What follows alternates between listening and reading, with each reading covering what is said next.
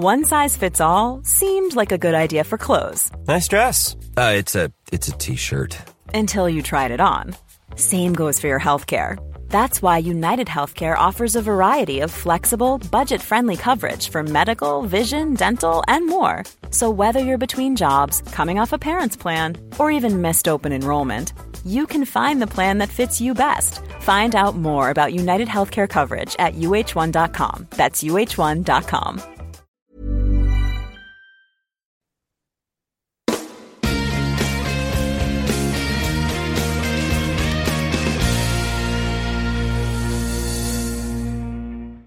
Bien, gracias por seguirnos acompañando y en este momento damos la bienvenida a Gastón Giribet, que se acaba de unir a la tertulia, que es doctor en ciencias físicas, profesor en la Universidad de Nueva York. Hola Gastón, ¿qué tal? Hola, un gusto estar de vuelta después de como cuatro programas que no estuve. Ya los extrañaba hace, hace rato.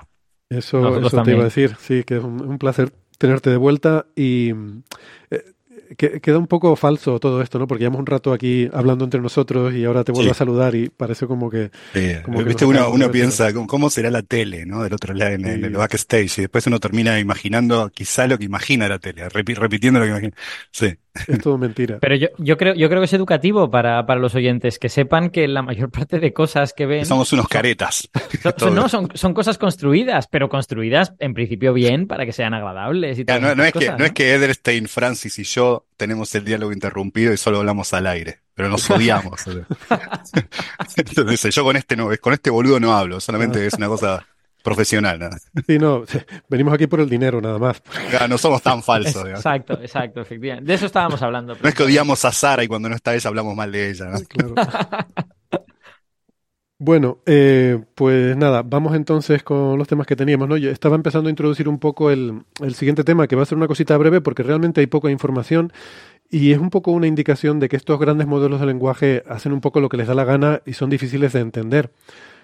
Lo cual no es sorprendente cuando conoces un poco cómo funcionan estas redes neuronales, que son eh, sistemas eh, de que, que, que no tienen, eh, digamos, pues una, una programación, no es un algoritmo, no es algo que esté codificado, sino que son, pues, un ingente número de unidades muy pequeñitas, que cada una de las cuales hace una cosa que es trivial, pero que combinadas, pues, 200.000 millones de parámetros, como puede tener una de estas, eh, uno de estos modelos, pues al final hace cosas maravillosas, pero esas cosas las ha aprendido a hacer un poco por su cuenta, dándole un conjunto de entrenamiento, y entonces pues hay cierta, eh, hay un cierto grado de impredi ¿cómo se dice? impredictibilidad. Impredecibilidad. Impredecibilidad. Y que es que no se puede predecir, o, o hay algunas palabras como esa que no se pueden decir, sería indecibilidad prácticamente, que mm, en, en, las cosas que hacen y sobre todo en, en, cómo pueden cambiar sus comportamientos. En principio no deberían cambiar porque eh, el, el, modelo eh, se entrena y, y, digamos y, está ahí es un modelo y cuando tú haces una llamada a ese modelo pues eh, se ejecutan las instrucciones correspondientes para correr ese modelo, ¿no?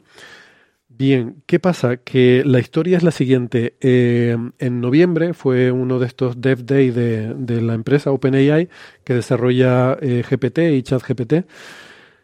Mm, les recuerdo, un poco para tener clara la nomenclatura, GPT llamamos al modelo, eh, ¿vale? El, digamos, el, la red neuronal que hace el procesamiento que uno hace cuando le pone una pregunta y obtiene una respuesta y hay diferentes versiones de este modelo que han ido que ha ido sacando OpenAI con el tiempo. ChatGPT es una especie de interfaz que usamos para acceder a este modelo.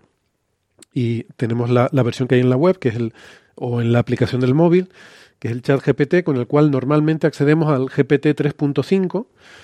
Eh, y luego hay una versión de pago, que es el ChatGPT Plus, que es una eh, versión que te permite acceder a diferentes modelos, entre ellos el GPT-4, que es ahora mismo el más avanzado que tiene en público. Eh, y luego está también cosas como la, la, API, que es la cuando los programadores quieren integrar GPT en sus programas, eh, pues hay una serie de funciones de, de, rutinas, digamos, que tú puedes incluir en tu código y hace llamadas al modelo y puedes decirle qué modelo quieres utilizar y hay varias posibilidades, ¿no? Bueno, pues lo que iba en noviembre hubo una serie de actualizaciones, se introdujo el GPT-4 Turbo, con una ventana de contexto mucho más grande de 128.000 tokens, esto lo hemos hablado aquí, que también esto venía motivado un poco por la competencia con... Eh, con eh, vaya, ahora se me fue el nombre, la otra gran empresa que era, no, no es, um, DeepMind, quizá. no, no, bueno, esa es otra, pero de estas que hacen, que te puede hacer análisis de documentos y este tipo de cosas, que mm, tiene un nombre, es que me quiere, me quiere salir Android, pero no es Android, es algo parecido. Eh, Adobe. No, no, no, no. Eh, es es específica de estas cosas de inteligencia artificial, no es. Bueno, eh, sí da igual, es irrelevante. Total, que hubo una serie de, de, de cambios que se introdujeron, ¿no? Eh, se introdujeron estos. eh, los GPTs personalizados, en los cuales tú podías eh, personalizar una versión de GPT con una serie de instrucciones mm, predefinidas que lo podías usar para tareas específicas.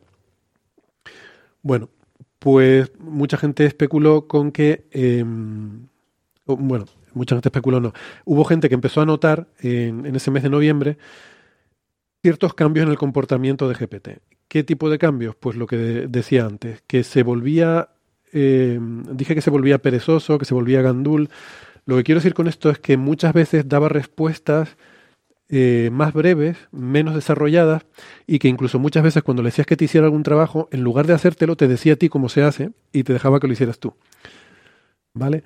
Lo típico, le pedías que te escribiera Como un- se volvió un PhD advisor. Sí, algo así, ¿no? Eh, eh, para mí eso es claramente un, un, eh, un signo de, de inteligencia más desarrollada, ¿no? El aprender a quitarse trabajo de encima. No, no, pero, pero, en- pero motivar a la gente para que sean ellos los que curren, ¿no? Y que sean ellos los que aprendan. Eso está muy bien. Es algo, es algo casi peripatético. Así, no, así nos van a conquistar, vamos de a poco. Juan. Vamos a acabar haciéndole el trabajo nosotros a ellas, ¿no? Eh, claro, la cuestión es que yo quiero un asistente, no quiero un profesor. Eh, bueno, para algunas cosas puede estar bien también tener un profesor, según lo que uno vaya buscando. Pero si le pides que te haga un código para, yo qué sé, un código en Python para, no sé, cualquier cosa que se te ocurra, lo que quieres es que te, que te ponga el código que necesitas, ¿no? Y no que te diga, bueno, tendrías que hacer primero una función que haga no sé qué cosa, segundo, una, eh, un bucle que itere en, el, eh, en, en esta lista, y luego al final eh, haces no sé qué cosa. Eh, no, no, quiero que me escribas tú el código. ¿No, ¿No será este el principio de la sindicación de las inteligencias artificiales? En plan de, oiga, usted no me paga lo suficiente como para esto. Sí, sí. Bueno, pues eso, como en noviembre se produjeron algunos cambios, hubo gente que empezó a especular, esto empezó a adquirir notoriedad cuando eh, se hizo un, un post en Reddit que empezó a tener muchas respuestas de, de gente que decía, sí, a mí me está pasando lo mismo y tal. Yo la verdad es que he observado también ese comportamiento. Me pasa a veces que le pido que haga algo y lo que hace es explicarme cómo hacerlo yo en lugar de, de hacer lo que le pido. Em, sobre todo en estas cosas de programar o cuando le pido que analice datos de un fichero. Y, por ejemplo, le meto un fichero y le digo que me pinte una gráfica. Digo, coge la primera columna y representa frente a la tercera. Y en lugar de hacerlo, me dice, bueno, esto lo puedes cargar en Python, leerlo, eh, es un simple fichero de texto, lo puedes leer en Python y tal. Digo, no, no, pero quiero que me lo hagas tú. Lo que yo no estoy seguro es si esto ha sido siempre así o a partir de noviembre es peor. Quiero decir que no he hecho estadística del asunto. Y ahí es donde está un poco el meollo de la cuestión. Si realmente eh, hay un. se puede afirmar de una forma estadísticamente significativa que ha habido un cambio de comportamiento, ¿no? Eh, porque puede ser que sea sociológico el problema, que la gente empieza a decir que ocurre esto entonces le prestamos más atención cuando ocurre. En, Reddit, eh, en noviembre, pues alguien empezó un post y, se, volvió un poco viral, ¿no? Eh, un programador que se llama Rob Lynch eh, hizo una serie de, de test porque, mmm, claro, eh, cuando tú le pones una consulta a ChatGPT, lo que se le envía al modelo es la consulta que tú le has hecho y la fecha y la hora en la que se le ha hecho, ¿vale? Entonces lo que hizo este programador es hacer pruebas no con ChatGPT, sino yendo a través de la API, o sea, con programas en los cuales tú le pones la consulta que quieres y le ponía diferentes fechas. Entonces hacía el experimento de ponerle una fecha de noviembre-diciembre o frente a ponerle fechas en mayo. Y él dice que le salía eh, consistentemente eh, de forma estadísticamente significativa que las respuestas que obtenía con fecha de noviembre-diciembre eran más cortas que las que obtenía si le ponía fecha en mayo. Entonces esto llevó a mucha gente a especular con que quizás hay una, especie de efecto invierno en GPT. O sea, la, teoría, la, teoría más absurda y más graciosa, aquí nos, estamos, no hemos estado riendo mucho, ¿no? Pero se ha barajado seriamente, y de hecho no está descartada, la idea de que este comportamiento sea motivado porque el modelo entiende que en diciembre las actividades humanas disminuyen, que llegado al cambio de año la gente pues deja un poco los grandes proyectos, los deja ahí un poco en suspenso para retomarlos a principios de año, que hay un periodo vacacional, que hay un periodo en general en que bajamos la actividad, que de alguna forma percibe eso por el entrenamiento que tiene y que lo adopta también. Esto me parece absurdo completamente, pero esta es una de las teorías. Esto, esto, es de lo más perverso que escuché. Encima, you are a fucking bastard, pero es mi culpa. bueno, cualquier cosa que haga es nuestra culpa, porque cualquier cosa que haga es como le hemos Lazy. enseñado. Lazy, pero la culpa es mía. Sí, sí, sí. O sea, en fin, queremos, queremos que nos imite, queremos que haga cosas lo más parecido posible a los humanos, pero luego nos quejamos y muestra comportamientos humanos como que sea lazy, ¿no? Que sea perezoso, gandul. Yo creo que la, la, prueba definitiva es eh, mandarle una foto tuya y decirle estoy guapo. Y si siempre te dice sí, quiere decir que realmente se está haciendo muy humano. que está fatal. Hombre, es muy políticamente correcto. Siempre, siempre te dice cosas agradables. Em, pero eso, eso está forzado. Eh, quiero decir, lleva un. Hay un. Un corrector, digamos, sí. Sí, hay un alineamiento. Eh, o sea, por una parte está el, el entrenamiento masivo y luego hay lo que ellos llaman alineamiento, que es algo que que ponen a mano para que para intentar evitar sesgos, para que sea amable, para que sea políticamente correcto, para todo ese tipo de cosas, ¿no? Porque no mm. quieren, en fin, que pues pues eso es un producto de una empresa y, quieren que venda una buena imagen de la empresa, ¿no? Bueno, pues este programador llega a la conclusión de que efectivamente las consultas que tú le hagas, si él cree que es noviembre-diciembre, entonces te da respuestas más cortas eh, y podría hilar con esta, eh, este tipo de respuestas del así es como se hace, hazlo tú.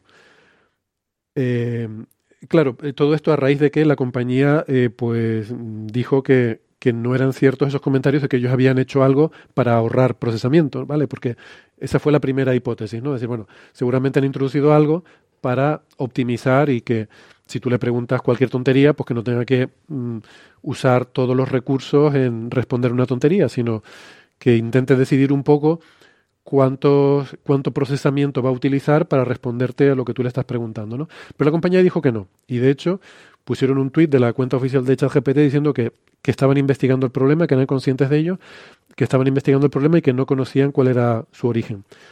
Y eso es lo que ha llevado a la gente a pensar que es un problema real porque la, digamos que la compañía lo ha admitido. Lo que pasa es que yo no estoy seguro de que ese tweet y esas declaraciones de la empresa admitan que existe el problema. Yo creo que ellos están admitiendo que la gente está hablando de ello y se sienten que necesitan investigarlo porque la gente está hablando de ello, no porque ellos hayan concluido que el problema existe. Entonces, este, este programador hizo ese experimento, lo cual es interesante no se trata solo de que el comportamiento ahora sea diferente, sino que el comportamiento es diferente si tú le dices al modelo qué fecha es. O sea, si yo le pongo algo ahora, pero le digo que es mayo, entonces me da las respuestas largas. Pero si le digo que la fecha es diciembre, entonces me da respuestas cortas. Y eso es lo que ha llevado sobre todo al desarrollo de esta teoría del invierno, eh, que es especulación más que teoría, de que en invierno, pues imitando un poco el comportamiento humano, eh, trabaja menos. Pero esa, esa teoría eh, implicaría que cuando alguien le hace una pregunta normal y corriente, en la que no le dices la fecha, eh, GPT tiene acceso a la fecha y la mira. O sea, desde luego tiene acceso a la fecha, porque yo qué sé, pues estará en un ordenador donde habrá fecha. Pero, pero ¿está programado para mirar la fecha? Esa es la pregunta. No. Cuando tú usas ChatGPT, eh, sabe la fecha, porque cuando ChatGPT llama al modelo, le pasa tu pregunta, mm. le pasa la fecha y la hora. O sea, que la sabe. Ah, vale, vale, vale. Por eso este programador lo hizo no en ChatGPT, sino a través de la API, haciendo llamadas en las que él podía controlar la fecha que se le pasaba. Vale, vale, entiendo. Y eso es lo que dio credibilidad a esta especulación de que tiene que ver con el efecto invierno. Lo que pasa es que eso ahora no está tan claro porque hay un, eh, hay un científico que trabaja en temas de inteligencia artificial que se llama Ian Ara bueno, yo creo que esto se debe pronunciar Araujo, porque él, se escribe el apellido A-R-A-W-J-O, o Araullo, o algo así. Pero debe ser una derivación del Araujo eh, eh, hispano, ¿no? Pero bueno, este señor dice que él ha intentado hacer eso mismo, eh, pero que no lo reproduce y que cree que es porque el, este, este otro, el, el que decía que había hecho estos test, Rob Lynch, eh, estaba asumiendo que la distribución de respuestas es, eh, es una distribución normal, es gaussiana. Mientras que eh, Araujo o Araullo eh, ha hecho un ha intentado caracterizar la distribución de respuestas y ve que es muy fuertemente no gaussiana. Y que eso puede sesgar tus test, pero que cuando tienes en cuenta la distribución de respuestas que te da, pues que, que, resulta que no, que él no observa que haya un sesgo. O sea, que ahora mismo está en duda si realmente existe ese efecto. ¿Vale? Eh, porque esto hay que decir que mm, es bastante poco determinista el comportamiento del modelo. Si tú le das, si tú le preguntas lo mismo dos veces, te va a dar dos respuestas diferentes. ¿Vale? Y eso en parte es como tiene que ser porque yo ahora te pregunto una cosa, entonces tú sabes que te he preguntado algo, eh, eso digamos que modifica tu memoria de, de, las cosas que han pasado en el mundo. Entonces cuando yo te vuelvo a preguntar, tú tienes memoria de que ya te he preguntado antes, por lo tanto la situación es un poco diferente. Pero si o tú... dicho de otra forma, ya no eres la misma persona, con Exacto. lo que no puedes dar lugar a la misma respuesta. Exactamente, eso es. Al principio, OpenAI introducía un, una componente aleatoria, bueno, al principio no, y, y todavía, eh, le meten también una componente aleatoria para que parezca más, eh, eh, para que haya menos reproducibilidad de respuestas y que parezca más humano, porque al final esto es un chatbot. Pero lo que uno de, uno de los cambios que introdujeron en noviembre fue que um, se le puede dar un parámetro, cuando lo llamas desde, desde la API, se puede introducir un parámetro de semilla. Con lo cual, si llamas con la misma semilla, el factor aleatorio es igual. Entonces, así puedes investigar comportamientos como este tipo de cosas y eliminar el factor aleatorio, ¿no? Pero aún así, eh, si tú eh, en una misma conversación preguntas cosas diferentes, como, como, dice Alberto, cuando haces la primera pregunta ya no eres la misma persona que cuando eh, que si no te han hecho ninguna pregunta antes y por eso las respuestas difieren. Pero si puedes eh, digamos que sí puedes llamar desde el principio, crear una conversación nueva desde el principio y analizar resultados, ¿no? Y puedes hacer estadística con eso. Bueno, total, que, que ahora mismo no está claro. O sea, es posible que siempre haya sido perezoso y que ahora, como en noviembre se habló mucho de las nuevas capacidades, pues que haya mucha gente que haya que se esté fijando más en estas cosas y que hayan detectado ahora ese comportamiento hype. De hecho, hay un periodista que notó que en junio había un post en Reddit de alguien que se quejaba también de lo mismo, de ese comportamiento perezoso. Y se pregunta que como si esto fue en junio, a lo mejor estaba en las vacaciones de verano. o, o, que... Bueno, que, que, igual esto habla más de nosotros que de, que de GPT. El, eh, que a lo mejor es un efecto sociológico, el fijarnos en que parece ser más perezoso ahora, ¿no? Pero bueno. Lo curioso. Lo cual, lo cual lo acerca todavía más al comportamiento de una deidad, ¿no? Que es como ya algunos lo tratan. Además son muy caprichosas las deidades, ¿no? Entonces. Sí. Yo siempre, yo siempre me acuerdo, hay una frase del nombre de la rosa, yo creo que lo cité la, la semana pasada, que es mi peli favorita de la infancia, sí. eh, que, que, dice Fray Guillermo, eh, la prueba más contundente que veo de la existencia del demonio es el deseo de todos de verlo actuar. Exacto. Sí, sí. Eh, bueno, que al final esto ha llevado también a, a darnos cuenta de, de, la importancia de eso que llaman el prompt engineering, que es que depende, no, o sea, importa no solo la pregunta que le haces, sino cómo la haces, ¿no? Mm. Y, y, hay ciertas cosas que ayudan a evitar esta, esta pereza, este laziness de, de, de GPT. Y es tan absurdo y tan ridículo eh, como decirle cosas como que eh, te doy, te voy a dar una propina de 100 euros o 100, sí, eh, es que donde lo leí ponía 100 dólares, pero supongo que dará igual. Te voy a dar una propina de 100 dólares si me haces bien este programa. Pues formulando así tus prompts se obtienen mejores respuestas, más precisas, más detalladas y más completas. Pero no solo eso, cosas como eh, decirle, respira hondo, tómate tu tiempo, no tengo prisa, pero hazlo bien. Tómate todo el tiempo que necesites. Qué maravilla. Incluso hay gente que ha experimentado con prompts del tipo, em, es importante que respondas bien a esto porque hay niños en África que podrían morir si das una respuesta incorrecta. Eh, está estudiado que este tipo de prompts, de prompts consiguen que obtengas respuestas más largas, más detalladas y sobre todo más correctas. Lo cual es un poco mm, muy absurdo todo. Pero eh, nos da una idea de, de lo, eh, de lo poco que entendemos todavía del funcionamiento de estos sistemas y, lo importante que es entenderlos bien, ¿no? Em, una vez estuvimos comentando un paper y la afiliación de algunos de los autores era, eh, ¿cómo era? Del departamento de Microsoft de eh, psicología o neuropsicología artificial o algo así. Estaba muy, muy curioso el asunto. Neuropsicología artificial. Sí, sí, algo así. O psicología artificial o algo así. Em, bueno, eh, yo por cierto quiero dar las gracias a mi amigo Axel Llanes, que fue el que me puso sobre la pista de, esto, porque eh, estaba, estaba un poco harto, de hecho, estaba intentando hacer un, una aplicación precisamente relacionada con Coffee Break para ayudar a, bueno, lo voy a decir, estoy, estoy intentando eh, hacer uno de estos asistentes de GPT que pueda ayudar a, quien tenga interés en, en, saber en qué episodio se habló de qué tema, o, qué, o qué opinión hay en Coffee Break sobre no sé qué cosa. Y para eso queríamos meterle toda la, información de eh, que vamos recopilando sobre todos los episodios. Pero. podríamos hacer la participación de José totalmente. Totalmente virtual. Superfluo. Vamos a hacer un pequeño robotito. Vení, José, vení. No, no, hasta José, querido Gastón.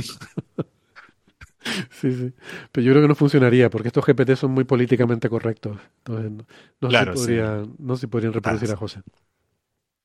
Y, y, nada, estaba teniendo muchos problemas de esto de laziness, ¿no? Que le pasaba un fichero y se leía solo la primera parte y no leía el resto, ¿no? Em, eh, y es muy curioso porque te das cuenta que si le vas insistiendo le dices, no, pero lee más, lee más. Y entonces si le insistes, pues sí que va, sí que lee el resto. Eh, no sé, realmente es muy curioso. Y fue este amigo que me estaba echando una mano el que me sugirió que a lo mejor era un problema de laziness y entonces cuando empecé a, investigar eh, este asunto, ¿no? Y a darme cuenta de que no estoy solo y hay toda una comunidad en Internet de gente que se está quejando del el laziness de GPT. Bueno, em, pues nada, yo creo que esto es simplemente lo que quería contar. Em, es un poco, un poco frustrante porque no sé si o sea, es posible que ni siquiera exista el problema, es posible que sea un problema inventado, no, sabemos si existe el problema, vamos a saber la solución, pero bueno.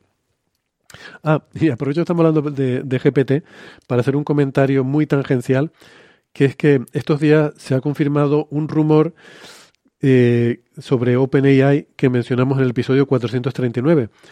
Y es el, eh, en ese episodio, es, cuando estábamos hablando del tumulto que hubo con el despido de, Sam Altman y yo dije que había visto un rumor por ahí, dije, no, no me hagan mucho caso, pero vi por ahí un rumor de que eh, parece que está buscando eh, socios para fabricar, em, para, mm, para desarrollar grandes fábricas de chips para inteligencia artificial, ¿no? Bueno, pues hace unos días se anunció que esto es así, efectivamente. Eh, Altman está buscando inversores para para eh, bueno, un desarrollo de gigaeuros de, un montón de fábricas de chips de inteligencia artificial. Entonces, esto es lo típico en lo que uno dice, va, ven, ya lo habíamos dicho aquí, que eh, esto es una predicción o, esto es... Bueno, pues no. Una cosa muy importante cuando... Em, que, creo que conviene, conviene recalcar, ¿no? Del el pensamiento científico frente al pensamiento mágico. No solo importa, y sobre esto creo que escribe un artículo muy interesante José, no solo importa el acertar, sino el cuáles son las razones que te llevan a acertar. ¿Por qué? Porque acertar de chiripa no es útil, no sirve. Eh, siempre pongo el ejemplo de, supongamos que en un pueblo hay un médico bueno y un médico malo. El médico malo le dice a todo el mundo que sale de su consulta, te vas a morir, ¿vale? Entonces la gente va al médico malo, te vas a morir, no pasa nada, ah, La gente sale un poco, un poco em, en shock, pero bueno, luego no pasa nada. Hasta el día que realmente alguien va, sale de la consulta al médico malo y al día siguiente se muere. Y alguien dirá, ah, el médico malo lo dijo, dijo que se iba a morir, fíjate. Y el hombre estaba bien, no, no le habían detectado ningún problema de salud, no le habían detectado nada, pero el, médico malo dijo que se iba a morir y acertó. Bueno, así es como suelen funcionar las cosas en los medios de comunicación. Cuando eh, cualquier eh, magufo, cualquier em, personaje de estos de, de la vida pública hace alguna predicción entre comillas y acierta, eso tiene repercusión. Todas las que falla no. ¿Vale? Pero la que acierta tiene repercusión. Entonces, es muy fácil hacerte una reputación diciendo un montón de disparates hasta que con alguno aciertes por casualidad. Pero esas predicciones no son útiles, no sirven para nada, porque a mí ir a ver a ese médico no me ayuda. Eh, que me diga te vas a morir y siempre diga lo mismo, no me sirve a mí para tomar una decisión que me pueda ayudar a vivir más. ¿Vale? Son predicciones que no están fundamentadas, que no están basadas en nada. Mientras que las predicciones de la ciencia tienen un fundamento y en ocasiones puntualmente se pueden equivocar, pero si, está bien hecho, estadísticamente tienen una base que te da una mayor probabilidad de que te vaya mejor si atiendes a esas predicciones, ¿no? No sé si me estoy explicando, quizá le estoy dando demasiadas vueltas y estoy explicando algo que no requiere tanta explicación. Lo que quiero decir es que yo en aquel momento no tenía ninguna razón fundamentada para decir eso más allá de que lo vi en un rumor por ahí. Entonces, em, ese tipo de cosas, cuando alguien eh, en un medio de comunicación dice algo que no está bien fundamentado eh, y luego resulta que eso se cumple y hace referencia a eso y se lo atribuye como un mérito, no, está mal atribuido está mal atribuido porque no tenías una fundamentación que sostentara esa afirmación. Hay, yo tengo un montón de ejemplos en la cabeza, pero estoy pensando en, ninguno que sea compartible porque, porque son muy de casos particulares. Pero tengo un amigo, Mauricio Leston, con quien trabajamos mucho, y nos daba mucha bronca a veces cuando alguien venía con algún argumento de teoría cuántica de campos, que el argumento era malísimo. un abuso de la heurística, pero termina, el resultado termina estando bien. Entonces a uno le dicen sí, pero no. Es como siendo eh, sí, pero tu argumento es malo, ¿no? A veces uno puede llegar a, se puede emitir eh, juicios adecuados, correctos, pero con malos argumentos, digo. Dentro de, para buscar ejemplos dentro de la misma ciencia, ¿no? Que a veces uno también los encuentra dentro de la misma ciencia, ¿no? Mm. Sí, y, es importante que los argumentos sean buenos porque, eh, lo que digo, ¿no? Porque si no, no es útil. O sea, el, acertar de chiripa no tiene utilidad.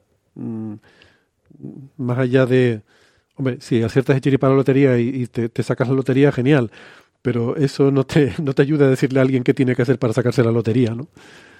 Em, bueno, pues nada, vamos con el siguiente tema.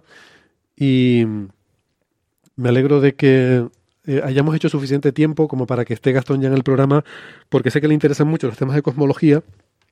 Y no sé si has visto uno que ha salido por ahí en medios de comunicación, Gastón, eh, sobre el descubrimiento de una, una gran estructura cósmica Ah, sí, sí, el, el, el, el gran, eh, el gran anillo sería, al lado, cerca del gran arco, digamos. Exactamente. El gran anillo cerca del arco gigante. Hoy la cosa va de. Antes estábamos con monos gigantes, ahora arcos gigantes, grandes anillos. Y, y, el, el, bueno, la, la, repercusión que se le ha dado, porque esto supuestamente son cosas que desafían el modelo cosmológico y tal, ¿no? Entonces, claro, Mm, lo primero que hay que decir es que esto es un trabajo que es que no está publicado. Eh, se anunció en un congreso, en la reunión de la Sociedad Estadounidense de Astronomía. Es muy interesante porque es un trabajo de una estudiante de doctorado que se llama eh, se llama López de apellido, ¿cómo es? Alexia, Alexia, sí, Alexia, López. Alexia López, sí. Es una estudiante de doctorado que ya eh, hace un par de años, se publicó el año pasado, descubrió ese gran arco, ese arco gigante al que alude Gastón, y, ahora, pues básicamente haciendo lo mismo, eh, encuentran otra gran estructura cosmológica que es ese gran anillo. Estas grandes estructuras no son más que, ni más ni menos, que eh, sobredensidades cosmológicas, o sea, sitios donde hay una mayor abundancia de galaxias, mayor abundancia de materia que sobre el fondo, eh, el fondo normal de lo que hay en, en todo el resto del universo. Sabemos que la materia está distribuida más o menos homogéneamente, pero por efecto de la gravedad se ha ido acumulando, formando esa telaraña cósmica con filamentos, con nodos entre los filamentos. Y bueno, pues aún así hay una cierta densidad en el universo, pero hay sobredensidades, que son donde hay más materia que en el promedio, y hay también vacíos, que son infradensidades. Eh, a veces hablamos de vacíos y la gente puede pensar que son vacíos absolutos. No, no lo son. Estamos hablando de 20, 30% más o menos sobre la densidad promedio. ¿Vale? Hay una densidad promedio y llamamos una sobredensidad cuando hay un 10% más que el promedio y un vacío a cuando hay un 10% menos que la densidad promedio. Eh, entonces, bueno, lo primero eso, no hay paper sobre esto, con lo cual para nosotros es difícil eh, hacer un análisis así un poco riguroso del tema. Hay una nota de prensa de su universidad que a mí no me gusta particularmente porque da muy poquita información relevante, pero la ventaja es que en este caso tenemos el paper anterior, el del descubrimiento del gran anillo, y como es básicamente lo mismo, y además dicen que han usado la misma técnica, pues yo creo que podemos usar ese paper anterior, el del arco gigante, para explicar lo que probablemente es este, este nuevo descubrimiento. dicho, dicho sea de, paso, el arco gigante es más grande que el anillo gigante, ¿no? O sea, del mismo orden de magnitud, pero en cuanto a extensión, o sea, si uno, si tiene en cuenta todo el perímetro es otra historia, pero si uno tiene en cuenta la, extensión, que es lo importante, era más grande, ¿no? Lo sorprendente de esta nueva estructura es que es una segunda observación de una estructura, no, no que es, y que además están relativamente cerca en el cielo, a 12 grados de, distancia. Muy cerca uno del otro, sí. El, pero, pero como son, como son estructuras muy lejanas, entiendo que de hecho están muy lejos, ¿no? Entre ellas, sí, más o menos son. Eh, es interesante porque la luz tardó en llegar desde ellas. Están tan lejos que la luz tardó en llegar del, del, de este anillo a mm. nosotros casi mm. la mitad de la historia cósmica. Eso es. Claro. Y eso tiene repercusión en qué queremos decir, que por supuesto la nota de prensa no entra en eso, pero en el paper sí se explica bien, qué queremos decir cuando decimos que, a ver, mira, eh, tengo aquí los números. El gran anillo, esta nueva, este nuevo descubrimiento está a 9.000 millones de años luz y tiene un diámetro de 1.300 millones de años luz. ¿Qué queremos decir con que tiene un diámetro de 1.300 millones de años luz? Si el universo se está expandiendo, esto está en z cercano a 1, o sea, es cuando el universo tenía la mitad de tamaño, ¿vale? Entonces, ¿qué tamaño es ese? Bueno, en el, en el paper lo dicen, eso es tamaño propio, que quiere decir que es un tamaño que tú das eh, congelando el tiempo, y decir, en un instante de tiempo dado, si yo pudiera medir con una regla desde el principio hasta el final de esa estructura, ese es el tamaño que tendría. En realidad eso no puedo hacerlo así, porque yo no puedo llevar, no, puedo llevar una cinta métrica de un lado a otro, tardaría mil millones de años, en los cuales el universo se habría expandido, ¿no? Exacto. Pero lo que significa es ese concepto, que si, si yo pudiera, eh, teóricamente, congelar el tiempo en un momento dado, mediría 1.300 millones de años. ¿Y en qué tiempo está medido? Perdón, pero recordemos ¿no? que 1.300 millones de años, eh, la observación de, de Héctor es importante porque Claro, estás, estás midiendo la separación entre dos cosas que se están alejando. Esto, es tan grande que de un lado al otro eh, su distancia no está bien definida.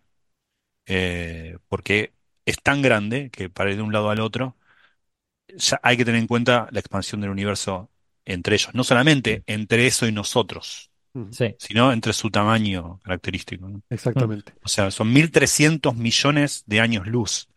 Eh, recordemos que es como el 10% de la edad cósmica, ¿no? 14 mil millones de años. Y entiendo, entiendo que, eh, perdón eh, por interrumpir otra vez, que esos 1.300 millones son de la estructura que estamos viendo si nos fuésemos al sitio donde, donde está esa estructura. O sea, quiero decir, no es trayéndola al presente, sino eso eh, no, eso es en el presente. es lo que iba a decir, lo explican en el artículo. Vale. 1.300 millones de años luz no es la distancia, no es el tamaño que ellos ven. Es el tamaño que esa estructura tendría en el momento actual, de, a tiempo cosmológico, 13.800 millones de años. Vale. El tamaño que esa estructura tendría. Por eso, esto que dicen aquí sí, los de prensa tan dice. Ahí, sí. Igual que quería, quería aclarar que esto no es caprichoso. Hay una razón para, porque uno puede expresarlo de diferentes maneras, como bien propone Alberto, qué tamaño tenía en su, en ese momento o ahora. Pero la razón de expresarlo ahora es porque uno quiere comparar con algo. Que es, eh, hay una, hay un tamaño que las cicatrices del universo pueden tener, que no pudieran haber crecido más allá de eso. Y eso está dado por la longitud que en el tiempo tendrían ahora las, eh, las distancias características de las oscilaciones acústicas de variones. Vale. Entonces uno quiere compararlo con eso para ver si este tipo de estructura es posible o no. Esa es la razón por la cual este es el indicador adecuado. Y Claro. la, esa, esa distancia típica es eh, ¿cuánto? Me suena, me suena como 500 megaparsecs, pero no sé si me lo estoy inventando. Sí, Hay que 370 multiplicar. tenía yo en mente el- de- los tamaños típicos así grandes de... Vale. Bueno, espera, el de- si preguntas por las oscilaciones acústicas de variones, eh, no es menos que eso, 490, 490 millones. millones de... Sí, vale. Ah, 490 vale. millones O de, sea que esto entonces es el doble de grande. Sí, sí, pero el- en realidad el, mo- el modelo cosmológico permite que estadísticamente haya ciertas desviaciones de, de eso, Vale. que serán más improbables cuanto más grande sea la estructura, cuando, Vale. cuando pasa de ese tamaño. Y de hecho se podrían esperar estructuras de mil millones de años Sí. luz. La cuestión Pero es este cuántas. 300 es un problema. ¿Y cuántas? Mm. No. El tema es qué tamaño y cuántas, ¿no? Eh, porque esto es como todo, es, y, y suponiendo que suponiendo que las desviaciones de la isotropía del universo eh, sigan una distribución gaussiana, que por lo que hemos medido mm, parecen, parecen bastante gaussianas, pero puede haber no gaussianidades ahí, que también es otro tema de la cosmología importante, ¿no? O sea que todo esto al final puede tener repercusiones sobre el modelo del universo. Eh, pero sí que, digamos que estadísticamente, a partir de qué momento tú- el que te aparezca una estructura de un cierto tamaño es una anomalía, pues tampoco está muy claro. Pero bueno, eh, y hay controversia sobre eso. ¿eh? Hay diferentes artículos que dan como diferentes límites. Em, lo- la que ellos citan en el artículo anterior de- del año pasado, hay un artículo sobre el, el arco gigante, ellos citan un tamaño de 370 megaparsecs como eh, un tamaño ya de, de, de anomalía eh, que empieza a presentar inconsistencias estadísticamente con el, con el universo actual, ¿no? 370 megaparsecs son algo más de mil millones de años luz, 1200 Sí. millones. A ver, son 3,5 más o menos. Bueno, no tengo. eh, habría que hacer Es calculito, pero mil y 3,25. pico. ¿eh? Ah, Es 3,25. Hay que multiplicar por 3 y sumarle un cuarto. Sí, por eso. Mil- bueno, mil y pico millones de años luz, de ese orden. Eh, a lo mejor en vez de estarlo convirtiendo todo siempre a miles de millones de años luz, deberíamos acostumbrarnos a pensar en megaparsecs, pero a mí me cuesta mucho. Sí, bueno, el- no, no- no es muy amigable para los oyentes. A mí, a mí el parsec me da pereza, tengo que decir. Pero, pero eso son manías mías. A mí también, a mí también. Sí, sí, yo también. Eh, y mira, veo que se nos está uniendo José Edelstein, que es una, eh, una visita inesperada y, y muy agradable. Em, vamos a ver si mientras se va, se va uniendo por... Ah, mira, pues sí, está José Edelstein y ojo que está Francis Villatoro Pero bueno. también con él. ¿Pero esto qué es? ¿A, a qué debemos este honor? Tien- ¿Tienes el Placer. No se les oye, no se les oye. Bueno, ahí La está. técnica ha fallado. Claro, no estamos preparados para hablar dos personas. claro. Hola, José Francis, ¿qué tal? Ah, ¿Qué un placer. tal? Muy buenas. Buenas. Por la Sí. pero es que yo pensé que ya sé, que ya no le iba a ver a Francis. Comenté que te había visto, pero Sí. que no había foto. Y de repente apareció por, por esa puerta y no pude. Yo tengo entrar aquí un momentito y salir corriendo a pillar un taxi para el aeropuerto. Ah, muy bien. Vale, vale. Pues, Bueno. pues nada, encantados de, de saludarte. eh, quédate el ratito que quieras. Estábamos comentando el artículo, bueno, el artículo, la nota de prensa, porque no hay paper, sobre el descubrimiento de este, de este gran anillo, ¿no? Eh, y eh, pues eso, decía que mm, eh, he perdido un poquito el hilo, ¿no? Pero que los, bueno, por tener un poco los datos en mente, recuerden, de época actual, ¿sí? dado el artículo de San Siegel en el que lo critica o no? No, No. no, no he visto No lo ese, vi. pero Ah, ok. No, en su, en su blog, ¿no? Star with a Band, lo que plantea básicamente la idea de que esto es una estricta pareidolia, que para él ok. es un tipo de evidencia de que esto sea real, es puramente ficticio. yo luego, En, en luego ambos quería casos, en el, enseñarles... en el arco y en el hillo. Creo que sí. Mm. Ajá. Luego quería enseñarles algunas figuras, ¿no? También porque yo eh, bueno, no, no, no iba a ser tan categórico, pero sí para, para debatir aquí un poco, ¿no? A ver si todos vemos lo mismo o, o no. O sea, Pero entiendo, entiendo, Francis, que lo que propone es que no estamos entendiendo bien eh, a qué distancia eh, están, ¿no? O sea, que los que los vemos juntos en el espacio, pero que unos están como No, en primer mira, plano y a- otros más- mucho De- más de- atrás. déjame que te enseñe la figura, Alberto, y, y yo creo que así es. Los objetos más brillantes y que como vemos los objetos más brillantes hay un sesgo observacional que hace creer que en nuestro campo de vista vemos asociados una serie de objetos que en realidad no están asociados, que están separados por Ajá. distancias. No, pero son Vale, medidas vale, vale. espectroscópicas. La, la cuestión es, yo creo que es incluso más sencillo o más... eh, mira, voy a, voy a mostrarles aquí la figura 1. Comento algo justo casualidad. Ayer tuvimos un seminario aquí de un, un muy conocido físico griego, Elías Kiritsis, que estaba comentando inestabilidades de espacios máximamente simétricos y entonces hablando de De Sitter particularmente, o sea, eh, un espacio que era aproximadamente el de inflación. Eh, justo una de las preguntas fue sobre las inestabilidades tensoriales que podrían generar una estructura eh, con forma del espacio, digamos. Entonces, este, lo comentó alguien eh, ayer. Eh, el hecho de que podría una estructura como un anillo o alguna, con alguna forma surgir de una pequeña inestabilidad tensorial en... Bueno, su- el- la idea es que nadie haya, hecho esa cuenta, eh, pero... Pero déjame explicar a los oyentes para que entiendan cuando hablamos de estructura en qué estamos pensando, porque a lo mejor la gente piensa que hay un espacio vacío y de repente hay pues como un arco de galaxias, como que estás en medio Claro, del yo campo estoy y viendo un arco de medio punto con su friso y ahí hay dibujos de Hércules luchando contra el león. Vale, pues no es eso, porque el espacio está lleno de galaxias, ¿vale? Por todas partes. Entonces, el espacio está por todas partes lleno de galaxias. Entonces, ¿qué queremos decir cuando decimos que hay una sobredensidad en forma de una estructura cosmológica? Lo que queremos decir es lo siguiente. Voy a eh, compartir la pantalla para los que estén viendo en, en YouTube y para los oyentes del podcast no se preocupen que lo explicamos. Lo que queremos decir es que en todo ese mar de puntos, como vemos aquí, eh, esto nos muestra todas las Usted- zonas... ustedes me, ustedes me disculparán, pero es obvio que yo veo ahí la Virgen María, no sé ustedes. Yo veo una carita sonriente. Es... A ver si puedo dibujar aquí. Bueno, eh, esto que estoy Sí. trazando aquí por debajo, Uf, uf, esto es el gran arco. ¿Vale? uf. Es decir, en un mar donde hay eh, muchísimos... Ellos lo que han hecho es mapear sobre densidades en el, en el cosmos. y resulta que de esas sobredensidades, que, que aparecen aquí como una nube de puntos en la imagen, pues hay muchas de ellas que parecen estar aparentemente em, eh, formando, conectadas, formando un arco, pero eso está en medio de, esto es como decía siempre Carlos González, imagínate una pared de gotelé con un montón de puntos ahí y que ves que muchos de los puntitos del gotelé forman un arco, ¿vale? Entiendo, entiendo el punto de la pareidolia, ¿eh? Efectivamente, claro, esto está lleno y bueno, pues ahí. Cierto, Héctor, perdona, ¿podrías hacer un zoom para que los oyentes vean, eh, los oyentes no van a verlo, pero por lo menos los de YouTube, vean los puntitos de fondo que hay ahí de abajo que representan todo ese mar infinito de galaxias que, que comentas? No, pero aquí no se ven, vamos a ver, aquí no se ven las galaxias individuales porque esto está promediado en em, con un factor, bueno, voy a hacer el zoom que me pides.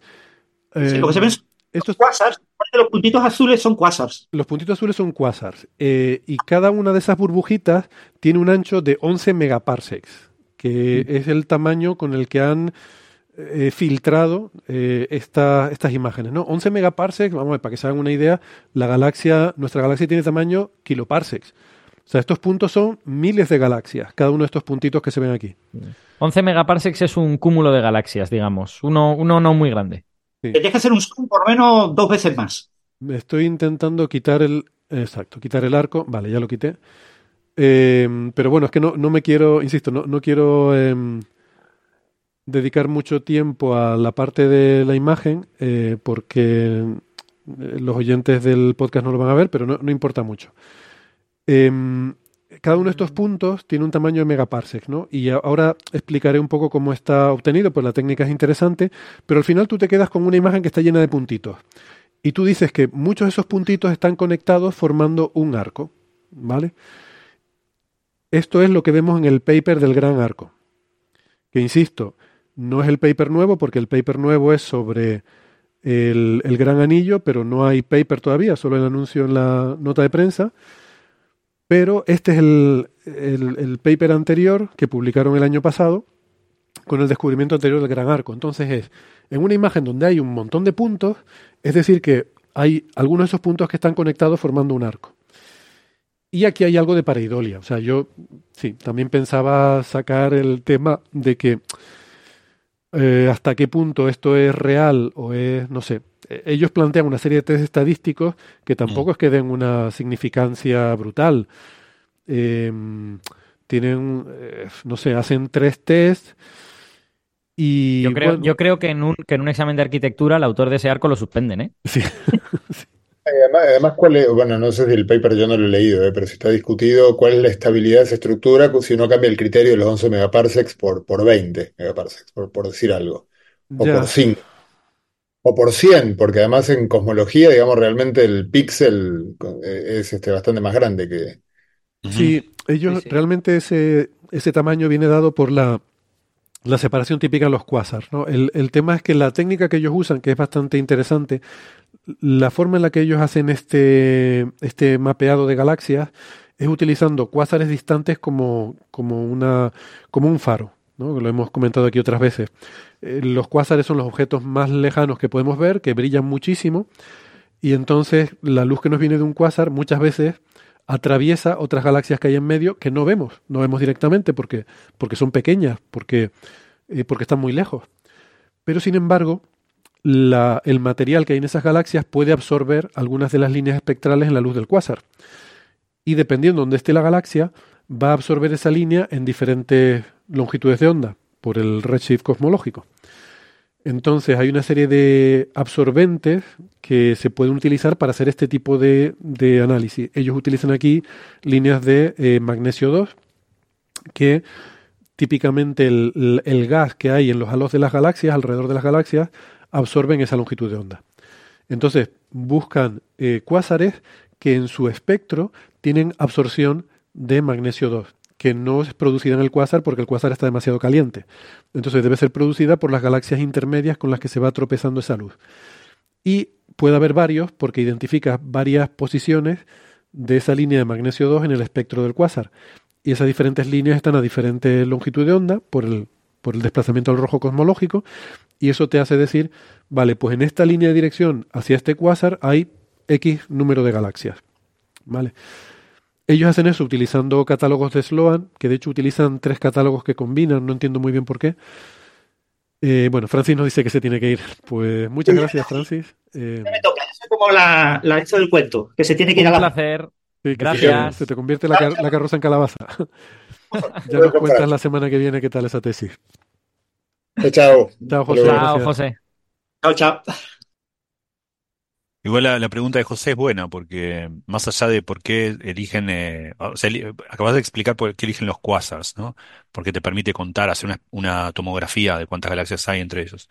Ahora, una vez que uno tiene una cierta resolución, y la resolución está dada por, por la separación entre estos quasars, eh, igual uno puede hacer un análisis de cuán robusto es eh, ampliando la resolución. Por ejemplo, ahora uno puede hacer resoluciones más grandes, es decir, consideremos del orden de los 500 millones de años luz, por, Mm. porque que viene de, vario- de Baryon Acoustic Oscillation, y ver si eh, estas correlaciones eh, persisten luego de amplificar tu grilla de resolución, por ejemplo, ¿no? Ese tipo de cosas. Sí, sí. Eh, claro, eso no pueden hacerlo porque tenemos los cuásares que tenemos y no hay otros. Claro. Se podrían hacer eh, simulaciones, ¿no? Te podrías apoyar en simulaciones para intentar explorar cuáles serían la- los efectos de cambiar la resolución. Ese, coger la pared de Gotelé y mirarla emborronándola, ¿no? Con, con alguna lente que te la emborrone y ver cómo cambian las estructuras que observas. claro. Yo, de todas formas, quiero insistir en que hay una sobredensidad del 30% en ese gran Sí. arco. Sí. O sea, el arco es una estructura que es un 30% más densa que el resto de, eh, digamos que el universo promedio. Y en base a eso es en lo que se, mm, se habla de estas grandes estructuras. ¿vale? Entonces a mí lo que me interesa... perdón, y no solamente eso, sino que también es un 30% más grande de lo máximo que se podría esperar. Tampoco es que, ¿no? Tampoco es tanto más grande. Quiero Ah, decir, sí, el tamaño, sí. eh, el, el tamaño que se podría esperar es del orden de mil millones de años luz. Sí. Y esto es 1300 millones de años luz. Entonces también está el 30% en cuanto a densidad, pero también que el, eh, en cuanto, cuánto yerra en, en, en, en esa cota tampoco es tanto, ¿no? No Sí, sí. Yo es que solo, sea yo solo- tres veces. Yo solo puedo aportar que el 30%, el 3 es un número divino. ¿eh? Esto no puede ser casualidad. Casualidad, no lo creo. Ahí viene el meme. Exacto. Perdón por interrumpir un pensamiento realmente útil. No, para- es, es que esto es la esencia de Coffee Break, porque si no, co- corremos el riesgo de. Al fin y al cabo estamos hablando de pareidolias en el cielo, ¿no? así en el cielo como en la tierra, pues ya está. Muy bien visto. Eh, me gusta que en el abstract, eh, a mí el tono general de los autores me gusta, quiero decir, no es el típico paper de, de Einstein estaba equivocado y aquí somos nosotros los más listos que lo demostramos, ¿no? Eh, el tono es el correcto de un paper científico. Hemos encontrado esto, dice el abstract una frase que dice, estas grandes estructuras eh, es interesante, este arco gigante es la, la última, la más reciente de una serie de grandes estructuras que podrían, y lo pone entre paréntesis, cautiously, ¿no? como esto hay que tomarlo con cautela, que podrían desafiar el principio cosmológico en el cual se construye tal, tal, tal. Pero lo pone como de forma pues con cautela, ¿no? Eh, y claro, luego la nota de prensa pues es un poco regular, la verdad, no, no me gusta tanto.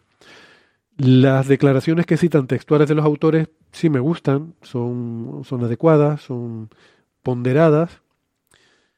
Eh, por ejemplo, dice, ponen una aquí de Alexia que dice que bueno, podríamos esperar quizás una estructura muy muy grande en todo nuestro universo observable, sin embargo, el gran anillo y el, y el arco gigante ya son dos enormes estructuras, eh, lo cual es extraordinariamente fascinante. Pues sí, yo creo que está bien y no son declaraciones particularmente grandilocuentes, ¿no? Eh, bueno, en fin, ese es un poco el contexto, ¿no? Yo creo que son algunas, trabajos- en, en algunas notas se mencionan, eh, digamos, dan rienda suelta a la especulación y dicen, bueno, asumamos que esta estructura está ahí, que no es una pareidolia, y asumamos que en efecto está en tensión con el modelo cosmológico, es decir, que, que 1.300 millones de años luz una estructura no, no encaja porque las, las oscilaciones, bueno, básicamente recordemos que son las oscilaciones acústicas de bariones. El, el universo en un momento era un plasma y en ese plasma se generan ondas de densidad y cuando se enfría lo suficiente, esas onda- on- ondas de densidad se quedan congeladas de cierto tamaño. Luego el universo se va expandiendo y se va expandiendo con esa marca, con esa cicatriz que quedó congelada y que tiene una escala característica. Esa escala característica la conocemos muy bien si asumimos cierta la física del comienzo del universo que, que creemos entender muy bien. Entonces, eso como mucho nos da un eh, cuán grande puede ser una estructura. Esto más o menos nos da algo así como mil millones, factor 2, digamos, puede ser la mitad, pero digo, del orden, la escala de mil millones de años luz. Esto es más grande, 1300 millones de años luz. Entonces, supongamos que es, así. Y entonces algunas notas de prensa dicen, bueno, ¿qué podrían ser?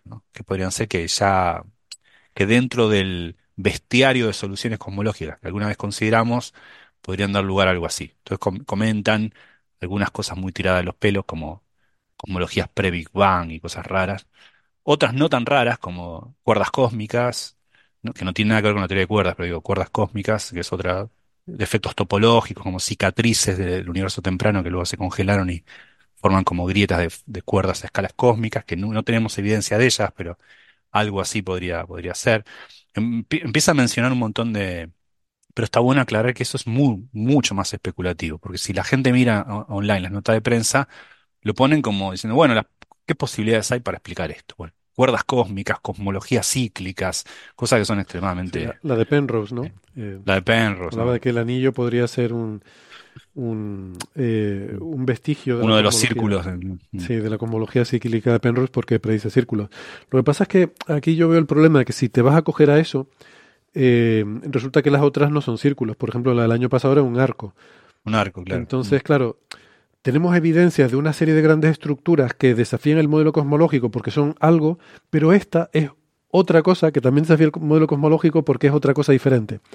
Mm. Es como tener que dar dos explicaciones a, a estas grandes estructuras, ¿no?